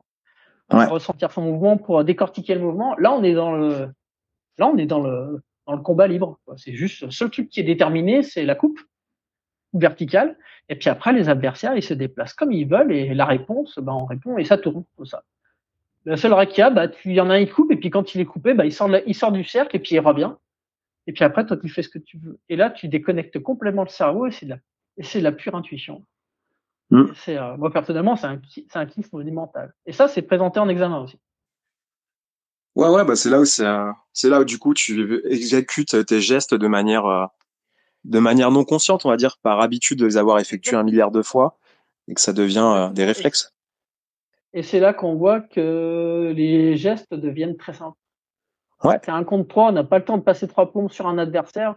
À la limite, sur un vrai combat, on va, on pourra passer un peu plus de temps sur le dernier, mais sur, il y en a, quand on en a trois, euh, on se préoccupe de, on se préoccupe de celui qui est le plus dangereux sur le premier, parce et puis en, et puis en gérant les deux autres en même temps, donc il faut, généralement, on passe à quelque chose de très, euh, c'est très simple, très direct parce qu'il n'y a pas le temps de il n'y a, pas le, y a pas le temps de prendre du temps. Quoi. Ouais, ouais, ouais, puis faire tes mouvements corrects. L'urgence, elle est là. Quoi. L'urgence, elle est hmm. là. Il y a trois bonhommes avec les sables sortis qui, euh, qui, veulent, tout, qui veulent te buter. Et c'est, ça, fait, ça fait mettre les ressources la première tu m'étonnes. Ouais, t'es un peu t'es acculé et tu dois te débrouiller pour. Euh... Ouais, mais c'est intéressant. Au début, on se fait, ça se fait un contre un. La première fois que j'ai fait ça avec mon prof à Saint-Etienne, euh, il m'a dit je vais, on va faire un combat libre. Je t'attaque de façon libre, juste la coupe comme ça, puis euh, j'y vais à fond et toi tu fais ce que tu peux. La première fois, je me suis retrouvé, j'étais complètement tétanisé, c'était vraiment, euh, le lapin avec les phares dans la gueule, quoi. Je savais, euh, j'étais complètement largué. Ouais. Il y avait de l'intensité quand même un peu. Il y avait de la vitesse, il y avait de la, il y a la présence aussi du bonhomme. Ça joue énormément la présence. il n'y a pas que la coupe. La présence dans son, dans le mouvement, ça, ça a énormément d'importance. Et au fur et à mesure, en faisant la question, bon, faisant le film à chaque fois, tu commences à rentrer dans quelque chose. Et puis là, tu, là, tu commences à faire exprimer un peu le côté plus guerrier. Ouais, puis tu as une partie euh, à, à, savoir développer en fait aussi tout ce qui est regard périphérique, savoir regarder à, on va dire sur les côtés, à droite et à gauche. C'est ça. Que tu que tu que tu travailles moins aussi ouais, avant. Quand, quand plusieurs, t'es obligé de t'es obligé de faire ta réponse à un mmh. en, en gérant en gérant ton, en gérant les deux autres, c'est-à-dire la façon qu'ils vont se déplacer et la façon dont toi tu vas te placer par rapport à ce qui va suivre derrière. Tu es obligé de tout gérer en même temps et de tout faire en même temps et de tout mélanger dans un seul mouvement. Ça doit tout ton premier ton mouvement, il doit tout comprendre. Autant la réponse au à, à celui-là, soit tu l'éloignes pour revenir sur pour aller couper l'autre et puis revenir sur lui, soit tu le coupes, tu le coupes, mais tu te places pour, pour le couper, puis après aller chercher l'autre qui arrive derrière ou sur le côté, parce qu'en faisant comme ça, comme ça, tu sens que intuitivement, tu sens que ça va faire tac tac tac, et là t'es bon, puis l'autre s'il est là, il avance pas, bah tu vas le couper, t'attends pas qu'il coupe. Au moment le, le, le mouvement, ça s'emballe. Ouais. Final, ah ouais, c'est vraiment. Moi, c'est compliqué. Oui, ça fait sens, tu me diras, c'est logique. Plus il y a personne qui veut te taper dessus, plus ça risque d'être compliqué. Bah, c'est enfin, moi je trouve que c'est moins compliqué quand, par exemple, un contre 4 qu'un contre 2. Parce que le combat forme un cercle, ça, ça forme une espèce de cercle. Et ah, autour de toi, ouais, mais derrière, t'as pas la vision sur les gens derrière toi. Ouais, bah, l'idée, c'est de, de pas les avoir derrière soi, déjà. Oui, oui bien sûr. alors, voilà, l'idée, c'est de, de, se de se déplacer en les ayant euh, dans ta vie, pas, pas dans le dos. Et après, quand tu sors du cercle. Ce qui fait que plus ils sont nombreux, plus ils gênent. Et c'est comme si tu les mettais dans un couloir le fait qu'il soit obligé de te déplacer de façon à ce qu'il soit obligé de venir vers toi. Et là, c'est toi qui prends le c'est toi qui prends le pas sur le combat, c'est pas toi qui subis, c'est toi qui gères le rythme. Mm. Parce que tu fais, tu fais en sorte que bah, plus ils sont nombreux, plus ils gênent. Et du coup, et tu les forces à venir vers toi et ils peuvent pas passer derrière machin. Ça, c'est ça, ça, ça c'est intéressant comme travail aussi de gestion de l'espace, de l'espace ouais. de combat, de comprendre ça. Qu'au final, quand tu as compris ça, c'est, c'est pas, je dirais pas que c'est facile, Ouais, mais c'est une gestion de, de ton environnement et de. Exactement, parce que l'environnement devient facile à gérer. T'es pas... Si tu restes au milieu, tu vois, tu tiens pas longtemps. Ça, c'est dans les films où ça marche super bien, mais non, non, ça marche pas comme ça. Et les mecs, ils sont. Ils... Au Japon, on pouvait, on pouvait te tuer dans le dos. D'ailleurs, Yushin a des katas comme ça, c'était des katas d'assassins. Mais c'était moralement accepté parce que c'était ton seigneur qui l'avait dit. Donc, si on t'avait dit, il va buter lui, disait, oui, t'as, t'as ça, ils en ont rien à foutre. Ah, non, non, ça c'est, on va sortir un peu des, euh, des idéaux romantiques, euh, comme ça à l'époque. L'idée c'était de, ça restait quand même un art martial euh, qui était fait pour tuer et, ouais. et les samouraïs n'étaient pas tous exemplaires moralement. Hein. Le bushido n'était pas quelque chose d'universel euh, dans la caisse des samouraïs. Hein. Oui, après j'imagine que chacun avait sa propre vision derrière de ça. Exactement. Puis il y avait les ordres de leur seigneur aussi, donc. Euh, le service au Seigneur étant absolu, euh, s'il disait euh, va tuer lui, t'y allais quoi. Et si t'étais ouais. pas d'accord, tu t'ouvrais le ventre. Donc voilà. C'est plus ouais. ça à l'époque. Hein, samouraï, franchement, samouraï, c'était pas, dire, c'était pas, c'était pas un métier forcément folichon. Hein. Ouais, ça a été romancé bien sûr après derrière avec l'histoire et euh, avec l'histoire du Japon, et comme beaucoup d'histoires et comme beaucoup de choses du passé. En hein, toute manière, derrière, faut pas se leurrer. Faut pas quand se je, je, lis, il y a il y a des mangas que j'aime beaucoup lire d'un auteur qui s'appelle Hiroshi Hirata, qui fait des mangas historiques. Et on est dans, et là, t'es plongé dans l'ambiance de l'époque et tu te rends compte que les gars, c'était violent. qui sont pas tous, euh... pas hein ah non, non, c'était très violent. Et puis, c'était, avec toutes les intrigues politiques, et que t'es pas d'accord, bah, je suis pas d'accord avec vous, bah, je m'ouvre le vent, quoi. Pour vous montrer que j'ai raison. Et ouais. que les gars, il a échoué. Il a une mission qui, qui lui est confiée par son seigneur. À l'époque, il y avait un, un concours d'archers euh, qui était fait à Kyoto. Il y en a combien qui sont, qui, c'était un vrai truc. Et là-bas, il y a un cimetière rempli de samouraïs euh, qui ont échoué, qui sont vers le ventre sur le champ parce qu'ils ont échoué. Ils ont échoué, ils ont acheté le déshonneur euh, sur, sur leur fief et donc pour acheter leur honneur, ils s'ouvrent le ventre sur place. Ouais, c'est le code d'honneur qui voulait ça derrière que, que c'est trop dur d'assumer ta vie, d'assumer ton échec et que c'est beaucoup plus simple en, te, en tout cas de, de te rayer. Voilà. Parce que ça, le, ce déshonneur-là, haïssent sur toi, sur ta famille, sur ton fief, sur tes ancêtres, Ça, c'est très japonais, hein, quand on est. Au Japon, les dettes d'honneur, déjà, quand on est, on a une dette envers ses parents et ses ancêtres, une dette morale. Hein. Ça, c'est très vrai, mais chez, jeux, c'est quelque chose vraiment très sérieux. Hein. Très, très sérieux. oui, oui, bah après, c'est historique, quoi, de toute façon, plus de mer. Et le fait de s'ouvrir le ventre, parce que c'est beaucoup, c'est pas, euh, c'est pas j'en ai marre de la vie, je me lève, c'était vraiment un rituel on s'ouvre le ventre après un grand rituel, on prend son temps et c'est quelque chose de douloureux et, on montre sa maîtrise de la douleur face à face à une torture qu'on s'inflige quoi. Et le gars et celui qui est à côté qui, coupe la tête, il est là pour euh, pour achever euh, celui qui fait ses coups parce que qu'il a montré parce qu'il savait faire face à la face à la mort et à une douleur extrême et voilà et on l'autorise à mourir. C'était euh, c'était violent, hein, c'était pas. vraiment. c'est tout un pan de pratique aujourd'hui qui est, qui est plus pratiqué pour le coup. Oui, oui, non, ça c'est clair. Oui, heureusement, je veux dire. Heureusement, ouais. Mais c'est vrai que ouais. c'était quelque chose qui était fait devant témoins, souvent en plus euh, avec euh, face à la famille, parce qu'on leur transmettait un papier comme quoi euh, leur, à la femme et, aux enfants que son mari s'était fait ses beaucoup, qu'il avait racheté son honneur, comme ça, c'était quelque chose de très sérieux. Hein. Mmh. Ouais, c'était très codifié. Tiens, d'ailleurs, du coup, tu parles, tu parles du Japon, mais le Japon, c'est pareil, ils étaient euh, beaucoup végétariens avant la colonisation. Enfin, pas forcément végétariens, ils devaient manger du poisson parce que c'était une île, mais en tout cas, ils mangeaient pas euh, de viande, en tout cas. Oui, parce qu'il oui, il y avait des lois qui issues du bouddhisme qui leur interdisaient, interdisaient de manger de la viande. C'est ça, ouais. Et ils ont vraiment commencé à manger de la viande, ça a commencé à se développer. Euh, surtout à partir du 18e, 17e, 18e siècle, 19e, avec l'arrivée en masse de, de colons oui, ça doit être vers. Ouais, bah du coup, ça doit être vers 1860 euh, quand, avec euh, euh l'empereur Meiji euh, qui, a, qui, a ouvert, ouais, qui, a, qui a ouvert le Japon euh, aux pays européens, parce qu'avant, avant, pendant deux siècles et demi, le Japon était en autarcie totale. C'est ça, et du coup, ils ont cherché à s'occidentaliser. Ah, parce qu'avant, c'était une autarcie complète, avec une petite enclave autorisée pour les étrangers, et toute personne qui rentrait sans autorisation au Japon était punie de mort, et toute personne qui essayait de sortir du Japon sans autorisation était punie de mort standard, avec des castes qui étaient euh, complètement cloisonnés. Ouais. D'ailleurs, ce système de castes a eu aussi a, est à l'origine de, de la création des katas. Intéressant. J'ai lu un bouquin là-dessus sur les katas, c'est super passionnant. Alors, il y avait un système de castes et c'est à l'origine de la création des katas. Ah ouais. Alors voilà, parce qu'en fait, les... comme quand tu étais paysan, tu disais paysan, tu mourrais paysan. Ouais.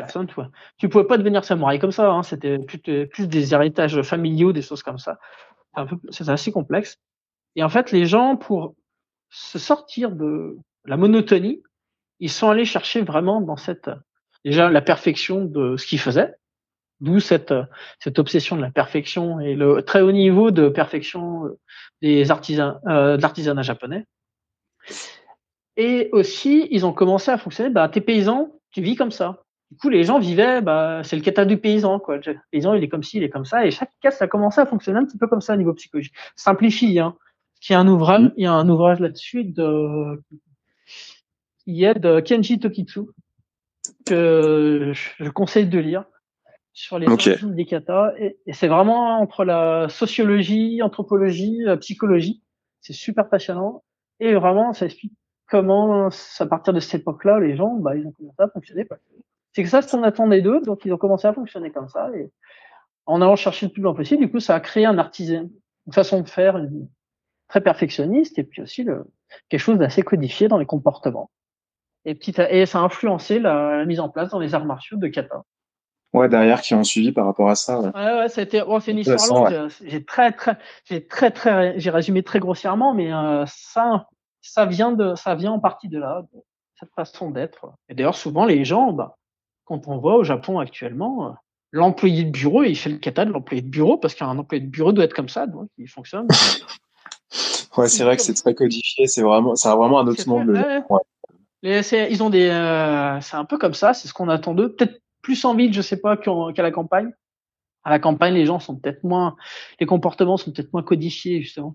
Mais en ville, ouais, euh, c'est comme ça. Tu pars pas euh, tant que ton chef il est pas parti du bureau, tu pars pas du bureau. Euh, tu vas, tu vas boire un coup avec tes, avec tes collègues de travail après le boulot, comme ça. C'est très codifié. C'est un, un kata.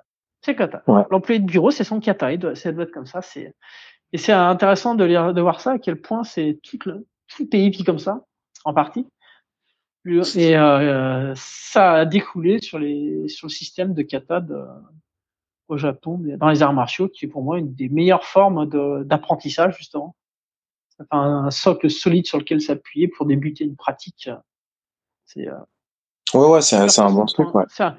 C'est un coup de génie ça de, dans la transmission des arts martiaux. Le kata, c'est vraiment le, un socle sur lequel s'appuyer parce que ça donne ouais, ouais, une référence technique solide.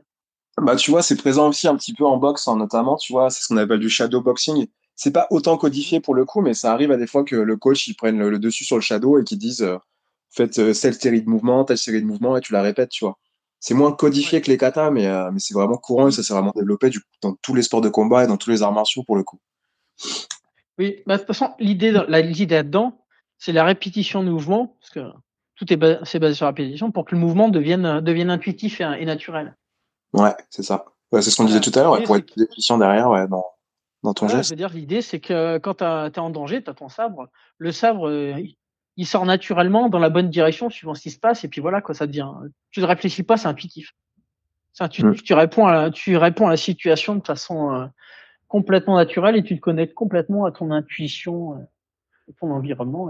Et, là, tu atteins l'unité. Euh, et ça, c'est c'est un chemin. Euh, je sais pas si quelqu'un. C'est la meilleure partie. Ah ouais, bah ouais. puis, de toute façon, il y a c'est la meilleure. Recherche, euh, ouais. Comme il y a toujours une recherche euh, personnelle de, conscience, de conscience de soi et de tout, c'est en ça que c'est toujours, c'est toujours évolutif. Donc, c'est pour ça qu'on là-dessus. Toujours t'avances, ouais. ouais. Mais ouais, c'est intéressant du coup cet ouvrage de sociaux. Mais je m'étais intéressé rapido, j'avais commencé à regarder des articles justement sur le passé du Japon et sur l'époque du coup où ils étaient végétariens, tu vois. Et euh, j'ai pas réussi à trouver, tu vois, j'aimerais bien trouver un ouvrage d'historien euh, qui retrace cette partie-là, tu vois, l'histoire de l'alimentation au Japon. Parce que du coup, ils sont restés euh, végétariens pendant de nombreux siècles, en fait. Mais ça a totalement été euh, effacé, quoi. Ça, entre guillemets. j'en ai pas. Par contre, j'ai un, j'ai un livre de cuisine végane du Japon. Ouais, je l'ai vu passer celui-là, ouais. Je, ouais, euh, bah, je l'ai, c'est le kancha. Et en fait, c'est la cuisine, c'est la cuisine bouddhiste. ouais, c'est ça. Au, ouais, au Japon, euh, la, cuisine bouddhiste, la cuisine bouddhiste est, est végane. Il n'y a pas de produits animaux dedans, de toute façon, comme ils utilisent. Je sais pas s'il y a des œufs dedans, je crois pas. De toute façon, sujet, il n'y a pas, il y a pas d'œufs dedans, c'est complètement vegan. Et je crois que dans la cuisine bouddhiste, c'est, c'est très simple déjà, c'est très sobre. C'est vraiment très épuré comme cuisine. Et, euh, et c'est, c'est de la cuisine végétale essentiellement. Hein. Il n'y a pas de. Ouais, bah, celle qui est. Ouais, ils ont un gros passé derrière qui a été évincé. Euh évincé par l'Occident. Ça marche d'ailleurs pour, euh, si ça marche également pour le continent africain au final. Ils mangeaient très peu de viande en l'occurrence. Et suite à la colonisation, la mondialisation, ils ont développé euh, l'appétence pour la viande, quoi. Oui. Le mm. Japon a une particularité, c'est qu'ils sont bouddhistes, mais ils sont aussi shintoïstes. Et le shintoïste, c'est en, pour simplifier, c'est une, une religion de la nature. C'est une religion de la nature avec les esprits de la nature et euh, qui sont à certains endroits, des endroits plus ou moins exceptionnels, et de trouver, d'avoir sa place au sein de la nature. Et il y a des choses moi, que j'ai vues au Japon, dans des reportages comme ça, où j'ai vu des, des, reportages qui parlaient de l'élevage au Japon et on passait à côté d'un à côté d'un concours de beauté pour des vaches. Il y a une cérémonie bouddhiste pour euh, pour apaiser l'esprit des animaux morts, euh, pour les, les, animaux morts pour, pour les nourrir quoi. Ouais. Et là, tu te dis, on n'est pas non plus tout à fait dans, le même, dans, la, dans la même conscience de la nourriture. Là, ça va. Ouais, bah, la, la, la religion est pas la même, c'est ça, ouais, bien sûr. Enfin, c'est pas la même influence du tout. Ouais. ah, voilà, même si ça, je, ça, je justifie pas non plus le fait qu'ils mangent de la viande comme ça. Parce que quand je suis allé au Japon, il y a quelques années, j'étais pas du tout même végé et chez moi, il y avait de la viande de partout. Hein. Mmh il y avait de la viande de partout, mais, mais je, je pense qu'ils ont peut-être aussi, par leur influence bouddhiste et shintoïste, un autre rapport à, à l'animal et à l'autre, du coup, ouais. À l'animal et à, et, à la et à la nature, parce que ça, quand on va au Japon, euh, généralement, les villes, ça se voit bien. Il y a la ville et puis d'un coup, on passe à la nature. Il n'y a pas, y a pas, il y a pas comme chez nous. Euh, L'espace euh, interurbain entre les deux, ouais. C'est plutôt, c'est plutôt très, c'est plutôt assez, assez cloisonné. Euh... Ils n'ont pas le même rapport à la nature que nous. Ouais, après c'est ça, tu vois. Si tu regardes en Occident, euh, la France, nous, on est, enfin, l'histoire a été très marquée par les religions abrahamiques, que ce soit le christianisme, le judaïsme et, euh, et l'islam. Au final, même en étant non pratiquant, derrière, on a quand même 19 siècles, tu vois, de, de, ça derrière qui ont marqué les mentalités inconsciemment et nos vies, quoi.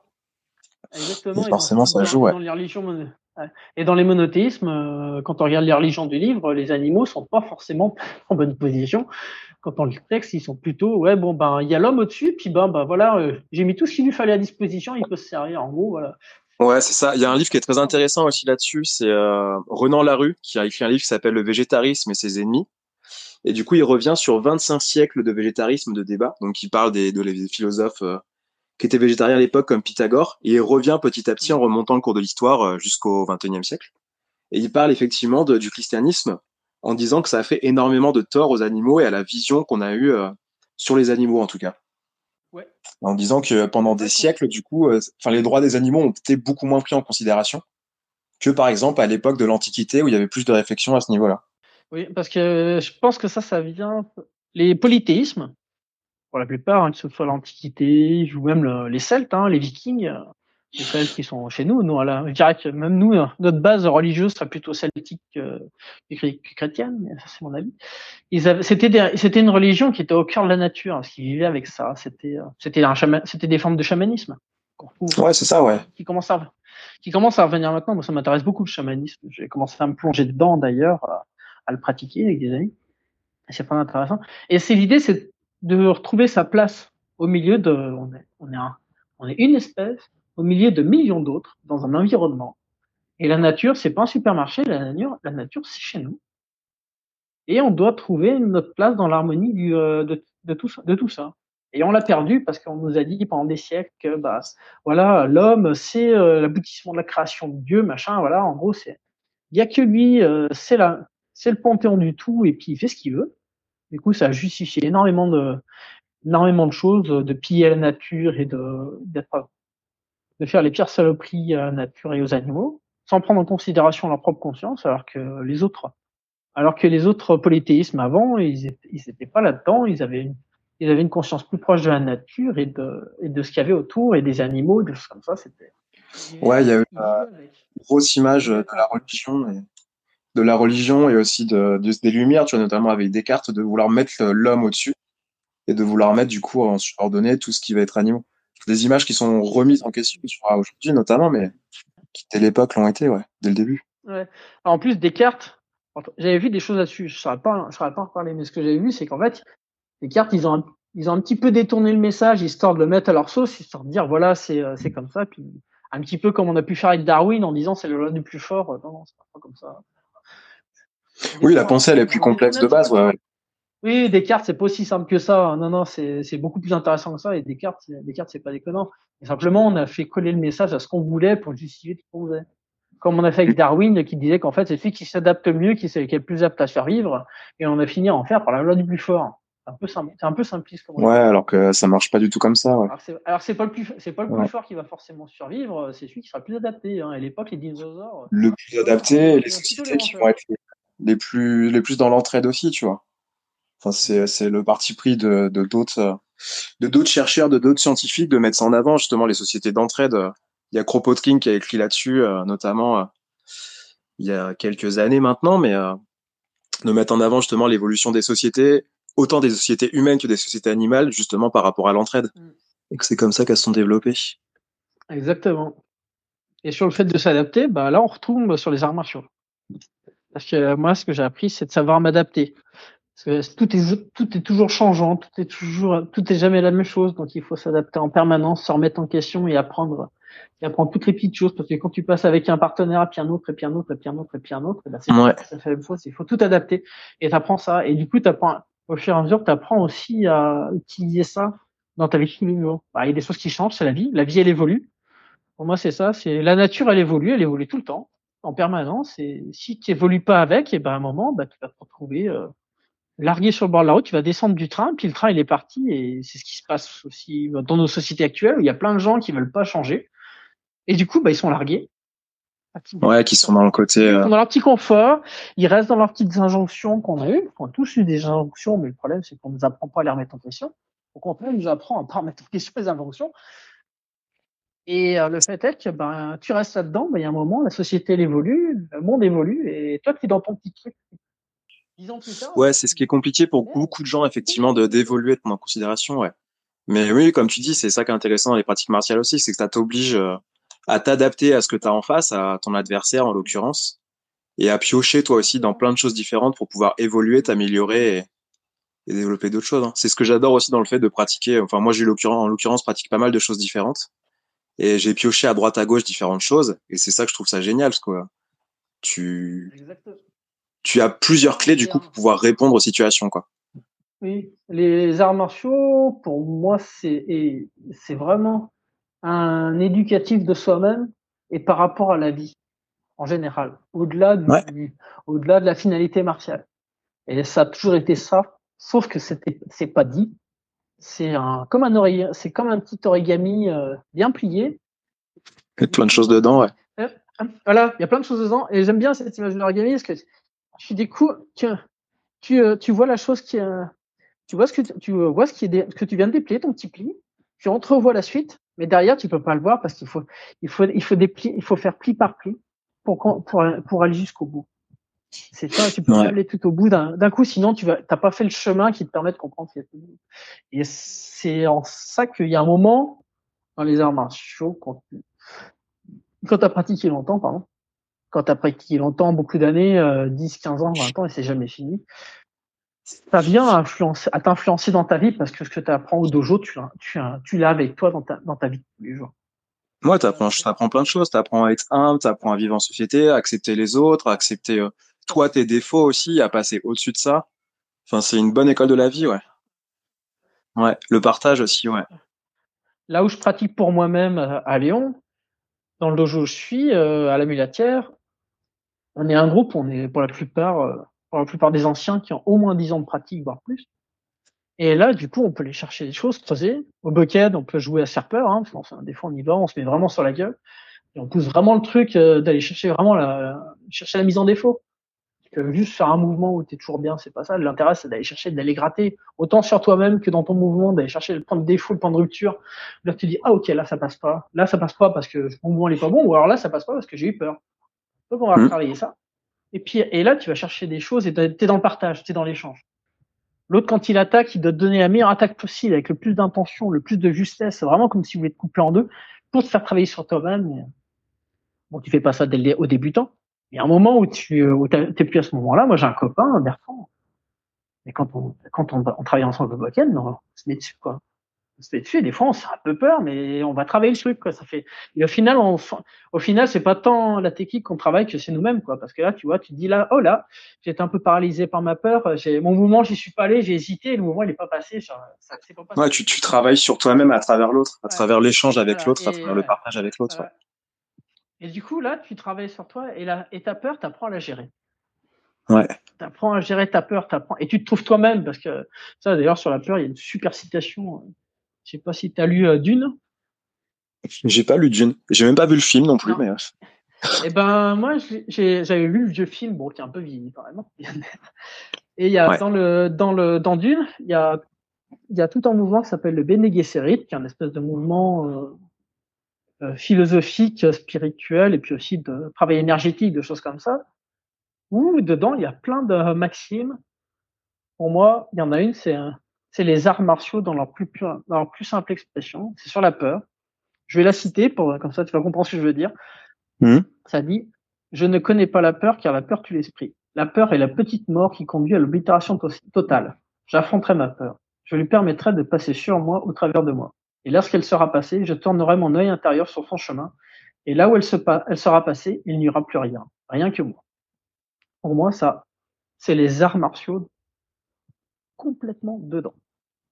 Les Tu travailles ta peur et tu vas te trouver toi-même. Parce que si c'est de pas, le fait, c'est de ne pas ignorer ta peur, mais de la laisser passer pour t'exprimer toi-même. Parce que la peur, si tu la laisses s'exprimer à ta place, c'est là, bah, tu te paralyses, tu te tétanises, tu n'as plus aucune réaction, et puis tu peux avoir des réactions même dans les jours sur un conflit, euh, sur réagir, d'agir par la colère, d'avoir de mauvaises réactions, de dire des choses qui blessent, choses comme ça, parce que la peur joue, c'est, tu la laisses te guider. Alors que si tu sais l'identifier et tu dis non, là, là, ça c'est la peur qui va parler, là, non, là, là, moi, moi je veux dire ça. Tu peux utiliser dans ta vie de tous les jours et pouvoir être, euh, mieux, mieux parce que justement, tu apprends à gérer tes difficultés et t'exprimer de façon juste, avoir une vue sur un conflit. Parce que sur un conflit dans la vie, quelqu'un qui te prend la tête, et ben, comment tu peux savoir, comment tu peux arriver à gérer un conflit dans la vie de tous les jours si t'es pas capable de le gérer toi-même? Ouais, c'est ça. Si tu sais comment réagir déjà dans, dans une situation pratique euh, à l'entraînement, entre guillemets, ouais. tu auras des clés pour. Peur, juste, ouais. Travailler sur la peur, elle est fondamentale, justement, parce que c'est ça qui va faire, qui va faire qu'il va te creuser et qu'au fur et à mesure, tu vas découvrir des choses à l'intérieur de toi, même des choses qui te plaisent pas. Pas grave, ça fait partie des trucs. J'ai des élèves comme ça, j'ai une élève, elle, Marie-Hélène, elle découvre des choses sur elle-même, des fois ça lui fait peur, machin, ou elle, et ça, ça la perturbe, je dis, mais c'est bien. Ta peur, c'est normal, faut le comprendre. Moi, je vais à mes élèves, il y a un moment, je vais leur faire travailler le truc où je vais, leur faire l'attaque, où ils vont se retrouver dans le moment de panique, où il n'y a plus rien qui réagit, où le cerveau, il, le cerveau, il, mmh. il est complètement tétanisé. Parce que pour savoir ce qu'il faut éviter, il faut le, il faut le connaître. Ouais, ça t'oblige derrière à te, enfin, à être, à être acculé, à être dos au mur et de, de réussir à trouver quelque chose pour. Le truc, le truc dos au mur où tu as les mains sur la tête, où tu subis, où il y a plus rien, où tu peux plus réagir, de vivre ça. Et après, de pouvoir travailler dessus parce que tu l'as vécu, tu sais ce que c'est. Et après, tu le pousses, tu vas le chercher, tu vas le chercher, et au fur et à mesure, tu vois, tu te rends compte que tu, tu le pousses de plus en plus loin, et tu, et tu, et là, et tu commences à travailler sur ta, sur ton, ta confiance en toi, ton estime de toi. Moi, qui était une grosse difficulté au départ, j'avais vraiment, c'est toujours même, hein, des difficultés sur la confiance en moi et mon estime.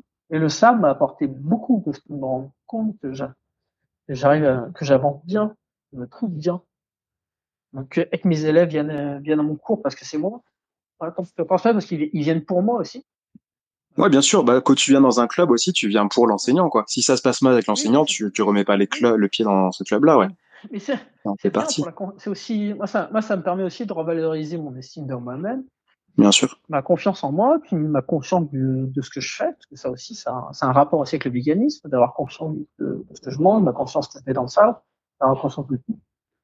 Au final, tout ce, tout, tout, tout vient à se connecter. Enfin, c'est le travail que je fais, moi, d'essayer de, de, de, tout connecter ensemble. Euh, ouais, et en fait, tout, tout peut se connecter ensemble derrière si, euh, si tu recherches un petit peu et si tu fais les, les bons rapprochements, entre guillemets. Exactement. Ouais. Le, le, dojo, je l'emporte. Le dojo, je l'emporte. Il est toujours, il est toujours avec moi. Ouais, bah après, que tu pratiques beaucoup, et encore plus côté enseignant derrière. Enfin, tu dois préparer tes cours et, et du coup, tu as toujours un petit peu ça effectivement. Ouais. Même avant, même avant que je sois enseignant, j'ai lu une, citation comme ça d'un maître qui avait dit le dojo le plus important, c'est celui qu'on construit dans, qu'on se construit dans le cœur. Mmh. Ça, je me suis Et là, j'ai compris l'importance que ce qu'on fait au dojo, il y a des choses, des choses hors martiales, de l'environnement, du partage, du lien, de la confiance. C'est des choses qui étaient importantes à emmener à de faire le lien avec l'extérieur parce que ça fait partie du ça fait partie du message un peu caché euh, on découvre petit à petit dedans qui sont moi j'en parle à mes élèves qu'ils sachent ce qu'il y a derrière pour qu'après ils puissent avoir la conscience de le connecter après dans leur pratique quand ils vont avancer un petit peu et de et de pouvoir appliquer certaines choses à l'extérieur de, de, faire ce chemin là ouais après c'est tout un c'est tout un chacun de faire cette démarche là de on va dire, de chercher une part plus philosophique et euh, derrière toute la pratique. Exactement. Moi, j'ai mm. une obligation de moyens de leur transmettre la chose qui me paraît la plus juste. Après, à chacun d'en faire ce qu'il veut, c'est leur chemin à eux. J'ai pas j'ai pas juste, j'ai pas jugé du, du, chemin de chacun. Mais moi, j'ai à juger de ce que je leur transmets, de ce qui me paraît juste et de ce que je dois faire en justesse par rapport à la fédération, comme je suis un enseignant officiel de la fédération. J'ai une pédagogie aussi, euh, j'ai une, une, pédagogie à transmettre. Je suis aussi, euh, enfin, jugé entre guillemets je suis regardé sur, euh, sur, sur, la qualité de mes élèves et de ce qu'ils font par rapport au... Et de ce qui est fait, ouais.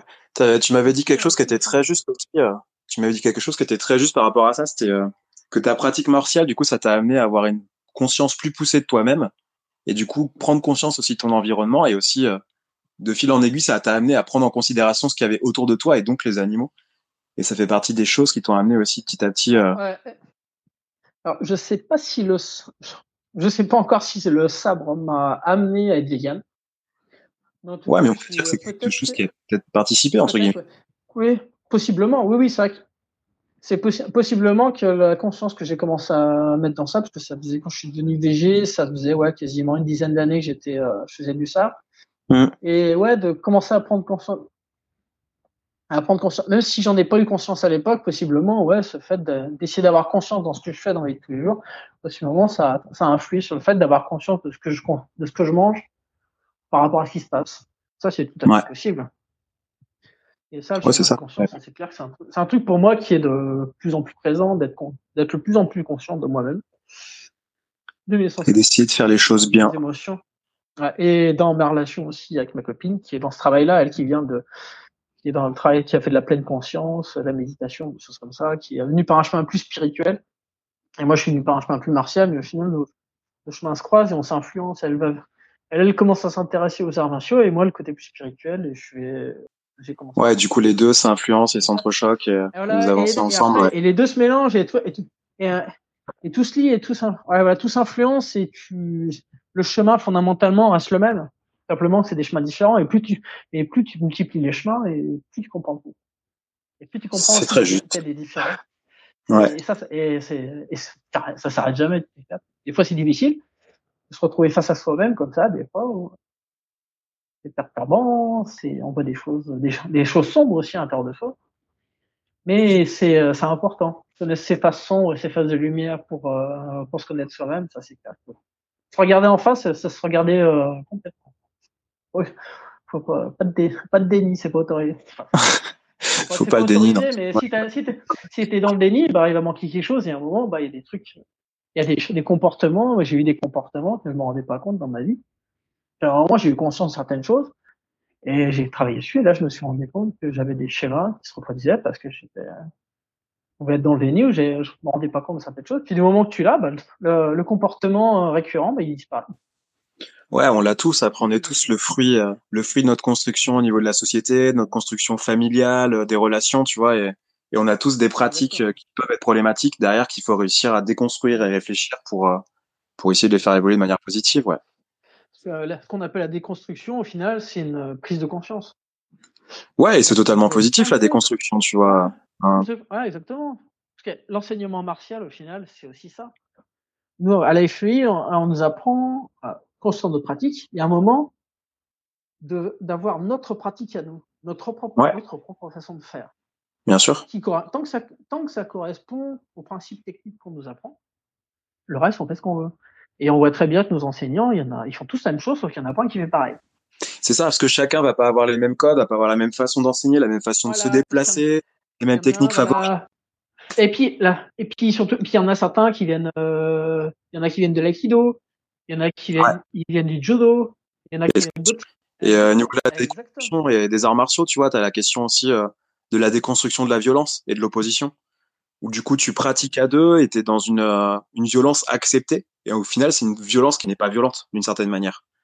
Parce que du coup, en face, elle a accepté à un certain niveau, tu vois, mais tu évolues avec la personne et t'es pas dans, dans une position bête et méchante, en fait. À part en compétition, bien sûr, où tu es dans, tu es vraiment là pour en découdre et derrière, mais euh, il y a tout un respect aussi entre les adversaires qui est très présent dans la majorité. Euh, la majorité des pouvoir travailler ensemble. Ouais. Le fait de saluer comme ça, c'est vraiment c'est aussi les codes japonais.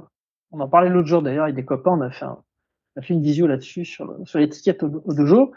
On se salue en s'inclinant parce que c'est un code social japonais, euh, comme je le disais. Ouais. Si les Japonais se serraient la main pour se dire bonjour, ou s'ils se mettaient une claque sur le cul, euh, l'étiquette dans les arts martiaux serait certainement très différente. Ce serait pas pareil. On n'aurait pas la même image des Japonais, quoi. Non, non, non. Non, mais c'est vrai a cette violence acceptée dans le travail et qu'on pousse de plus en plus au final, au fur et à mesure que le niveau monte. Elle est aussi mmh. intéressante dans le fait que ça te, ça te force à te confronter à, à une violence, une violence un peu codifiée, mais aussi à la violence qu'il peut y avoir dans la vie de tous les jours et à, ta, et, à ta, et apprendre à la canaliser. Ouais, et apprendre à réagir à celle-ci, ouais. voilà, et, et, dans une, et après, au fur et à mesure qu'on a vraiment avancé, que dans une situation agressive, quelqu'un qui va chercher la mer qui veut se battre, d'apprendre à essayer de contrôler le contrôler son agressivité pour pas qu'il y ait de combat. Parce que le, le non-combat des arts martiaux, c'est pas ne pas se battre. C'est empêcher le combat jusqu'au moment, euh, si c'est possible, jusqu'au moment où là, le combat il est plus, il est plus évitable parce que l'autre il comprend pas le mm. message et que il comprend pas de dire que si tu viens, tu, tu sais pas où tu mets les pieds, je vais me défendre et puis je me défendrai quoi. Et là, quand le combat part, là par contre, c'est c'est c'est préserver son intégrité physique. Avant tout, ouais, ouais, mais bien sûr. Ce n'est pas utiliser les, c'est pas, c'est pas ne pas utiliser ce qu'on a pris. C'est essayer de limiter et ne pas l'utiliser si possible.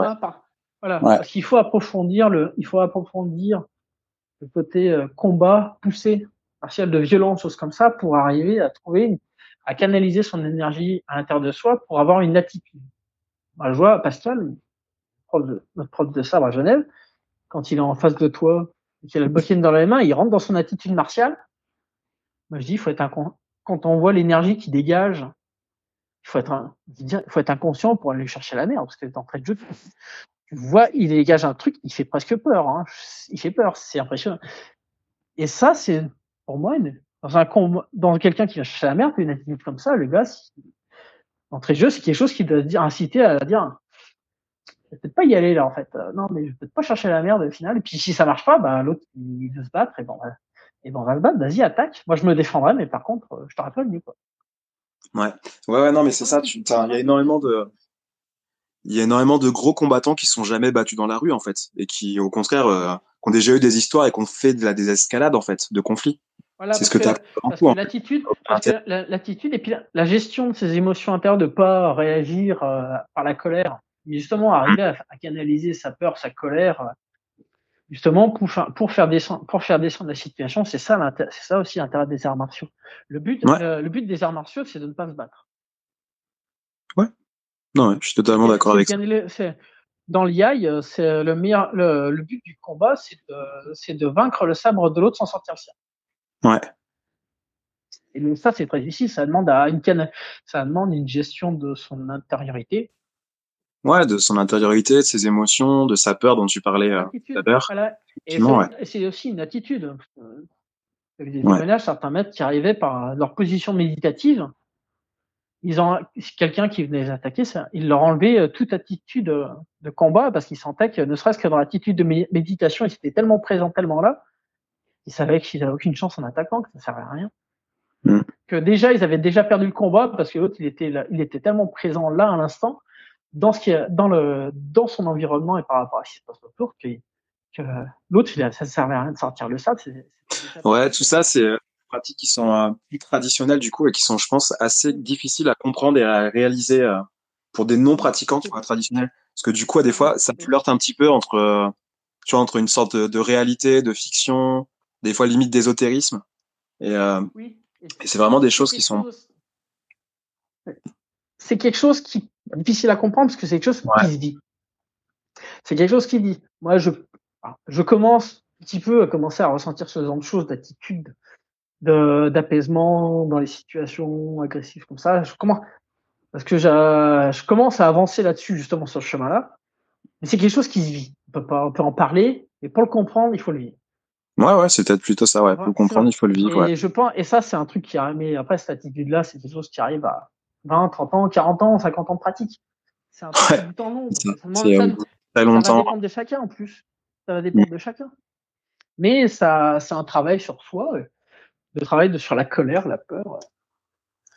Ouais, ouais, bah c'est ça. Hein, c'est pour rien qu'on dit que les arts martiaux, les sports de combat, c'est des, euh, c'est le travail d'une vie, quoi. Oui. Hmm. Exactement. Ouais, il suffit pas, il n'y a pas assez d'une vie pour pouvoir. C'est ça. C'est pour ça qu'après, du coup, ça, on partage et qu'il y a d'autres évolutions des, des arts derrière. Ouais. pour moi, les arts martiaux, c'est vraiment l'expression. Dans mon sens de travail, c'est la beaucoup d'humilité, de remise en question et de simplicité. Ouais, et d'évolution aussi. Moi, j'aime bien la notion d'évolution, parce que tu as toujours de nouvelles choses à apprendre et du coup, lesquelles évoluer. Quand tu as l'humilité et la remise en question, tu évolues. je vois, que je reviens à Pascal parce que c'est mon. On va dire que c'est mon. Dans ma, dans ma façon de voir les choses, il correspond vraiment à ce que je recherche. Il a des débutants, toujours. Et il a cette humilité de voir un débutant qui a un an ou deux ans de pratique, alors que lui, il en a au moins 50 ans, et de voir que, bah, comme on a chacun une sensibilité différente, les débutants, le mouvement, il le fait d'une certaine façon, parce que c'est sa sensibilité à lui, et lui, il voit ça, il dit, oh, ça, c'est intéressant, on va travailler ça. De se dire, quelqu'un qui arrive, il fait un truc parce qu'il a sa sensibilité à lui, il le fait faire comme ça, ça. Et moi, je le, ça, je l'avais pas vu parce que je, je pouvais pas le faire. Ça, c'est intéressant, on va le bosser. Alors, quelqu'un qui, à ce niveau-là, il voit un nouveau truc sur un débutant, putain, ça, c'est bien. Allez, on bosse. On continue, on travaille, on cherche.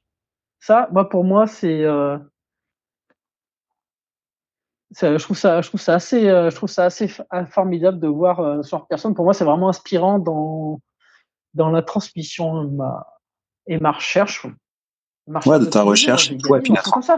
Dans, dans, ma vie, d'avoir ça justement, c'est pas parce que tu es avancé que tu as, 15-20 ans de pratique. Ceux qui arrivent, ils ont rien à t'apprendre, au contraire.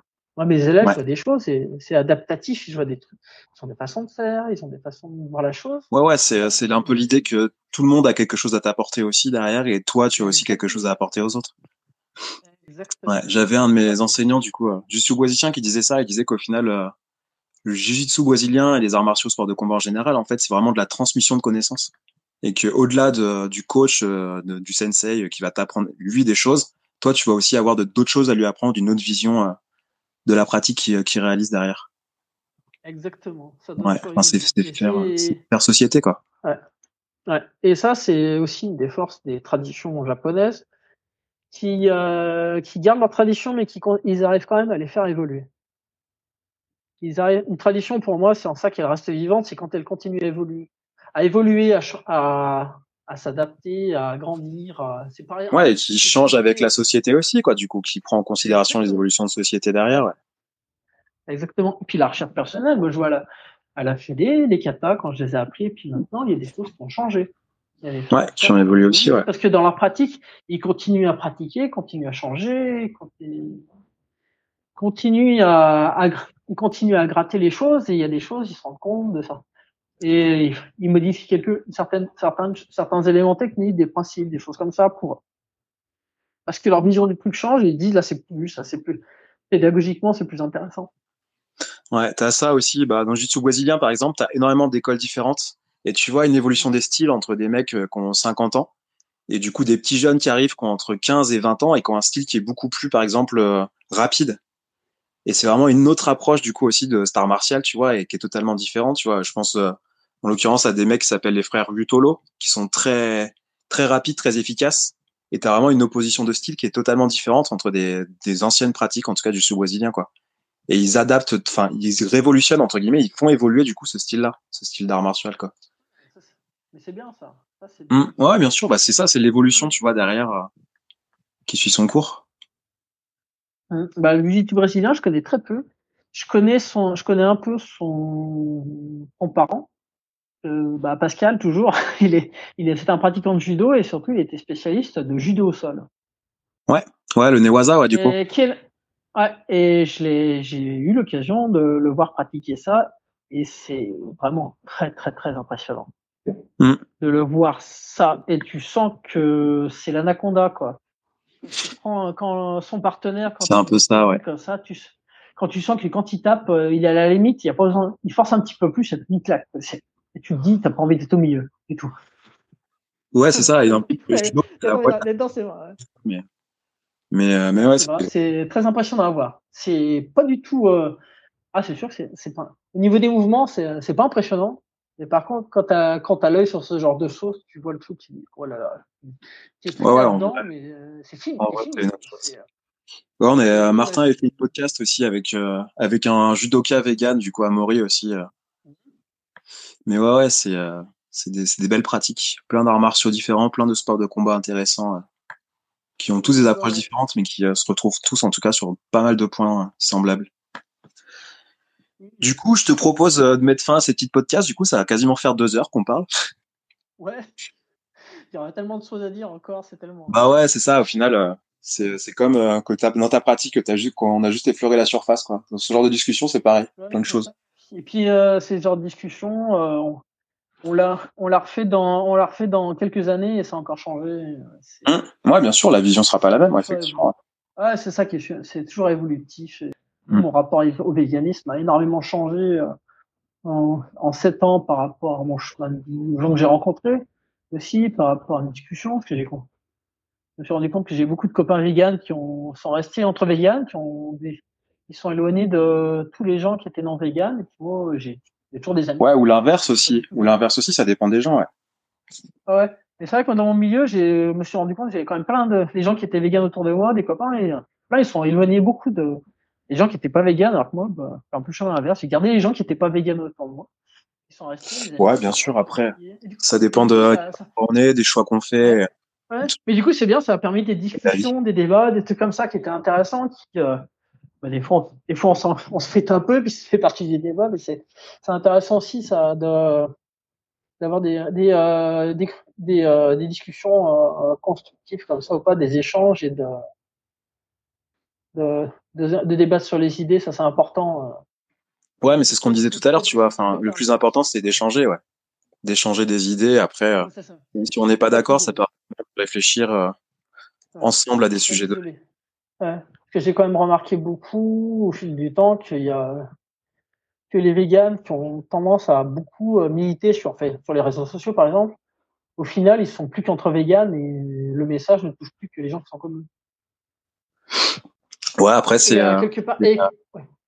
Après, c'est pas. C'est leur choix. Mais moi, je trouve ça un peu dommageable, du coup, de millier, beaucoup militer sur les réseaux sociaux. Au final, c'est des choix. Après, c'est des stratégies, tu vois. Ça dépend de ce que de ce que fait tout un chacun, tu vois. T'en as beaucoup de temps à tuer, ce genre aller, de. Euh... Ouais. Oui, oui. J'aime bien garder quand même, aller à la discussion. Au final, dans mon boulot, par exemple, plein de copains, qui, des collègues qui me demandent souvent, qui me parlent souvent de ça, et puis on discute. Et puis bon, des fois ils se moquent gentiment, puis moi je me fous de leur gueule aussi. Mais ça, ça, ça reste bon enfant, c'est pas, il n'y a pas de méchanceté et tout.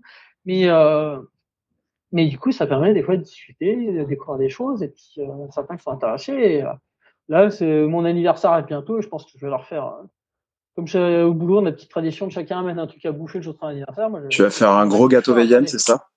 Ouais, je vais faire des pâtisseries véganes, des trucs comme ça, puis leur, leur montrer que bah ouais, euh, on peut bien manger, euh, faire des faire des trucs sympas quand t'es vegan et euh, et qu'on aime bouffer quoi. Bah, moi j'aime bouffer, ça c'est clair que la, la bouffe c'est un truc un truc central dans moi.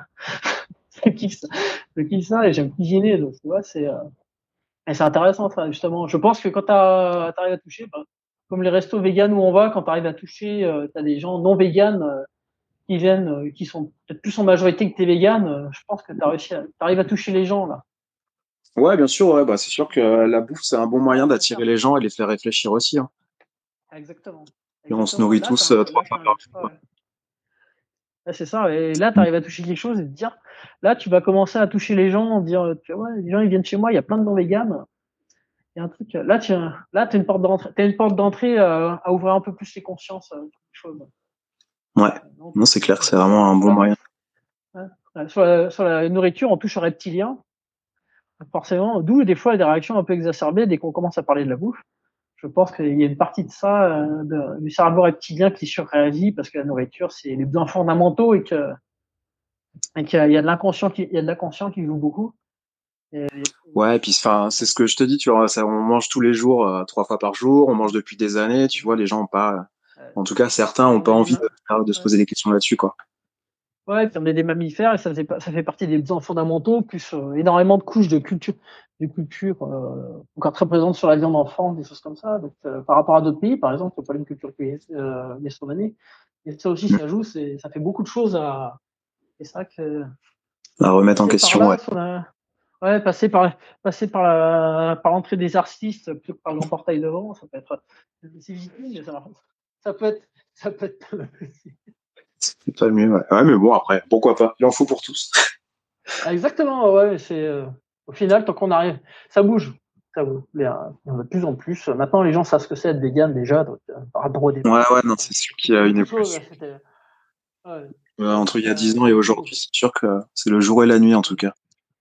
Ouais, ça bouge beaucoup. Bon, maintenant, on est tous, quand t'es vegan, t'es un, es un bobo, mais ça passera aussi. Ouais, je pense que le, euh, les véganes qui habitent à la campagne doivent mal le prendre ça, mais mais ouais, effectivement, c'est l'image. Ouais. Quand t'es vegan et quand t'es vegan et que tu manges bio, alors là.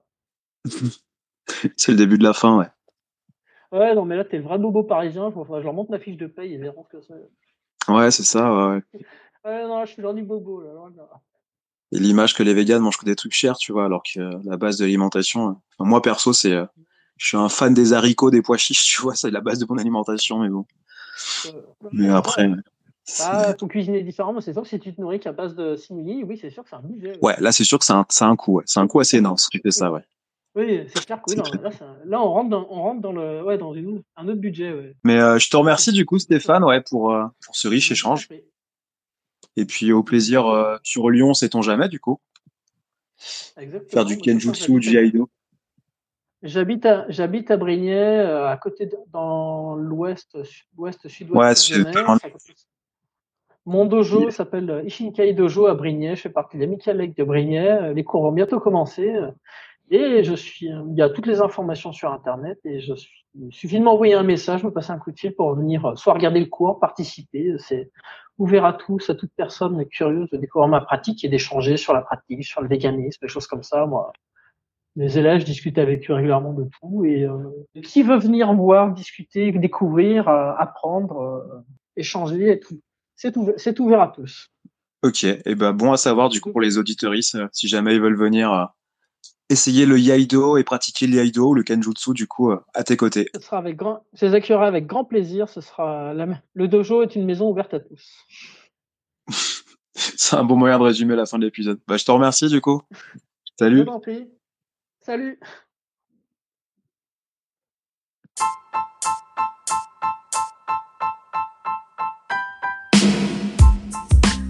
Si vous avez écouté le podcast jusqu'ici, c'est qu'a priori il vous a plu. En quel cas, je vous remercie d'avance de nous laisser une note de 5 étoiles sur Spotify ou Apple, un commentaire sympa sur Apple ou sur YouTube. C'est ce qui contribue à nous donner de la crédibilité aux yeux de nos futurs invités. Pour ne pas manquer les prochains épisodes, vous pouvez vous abonner sur votre application d'écoute et nous suivre sur Instagram, Facebook, Twitter et pourquoi pas les trois à la fois si vous souhaitez nous apporter un maximum de soutien. C'est tout pour moi, je vous dis à très bientôt pour un nouvel épisode.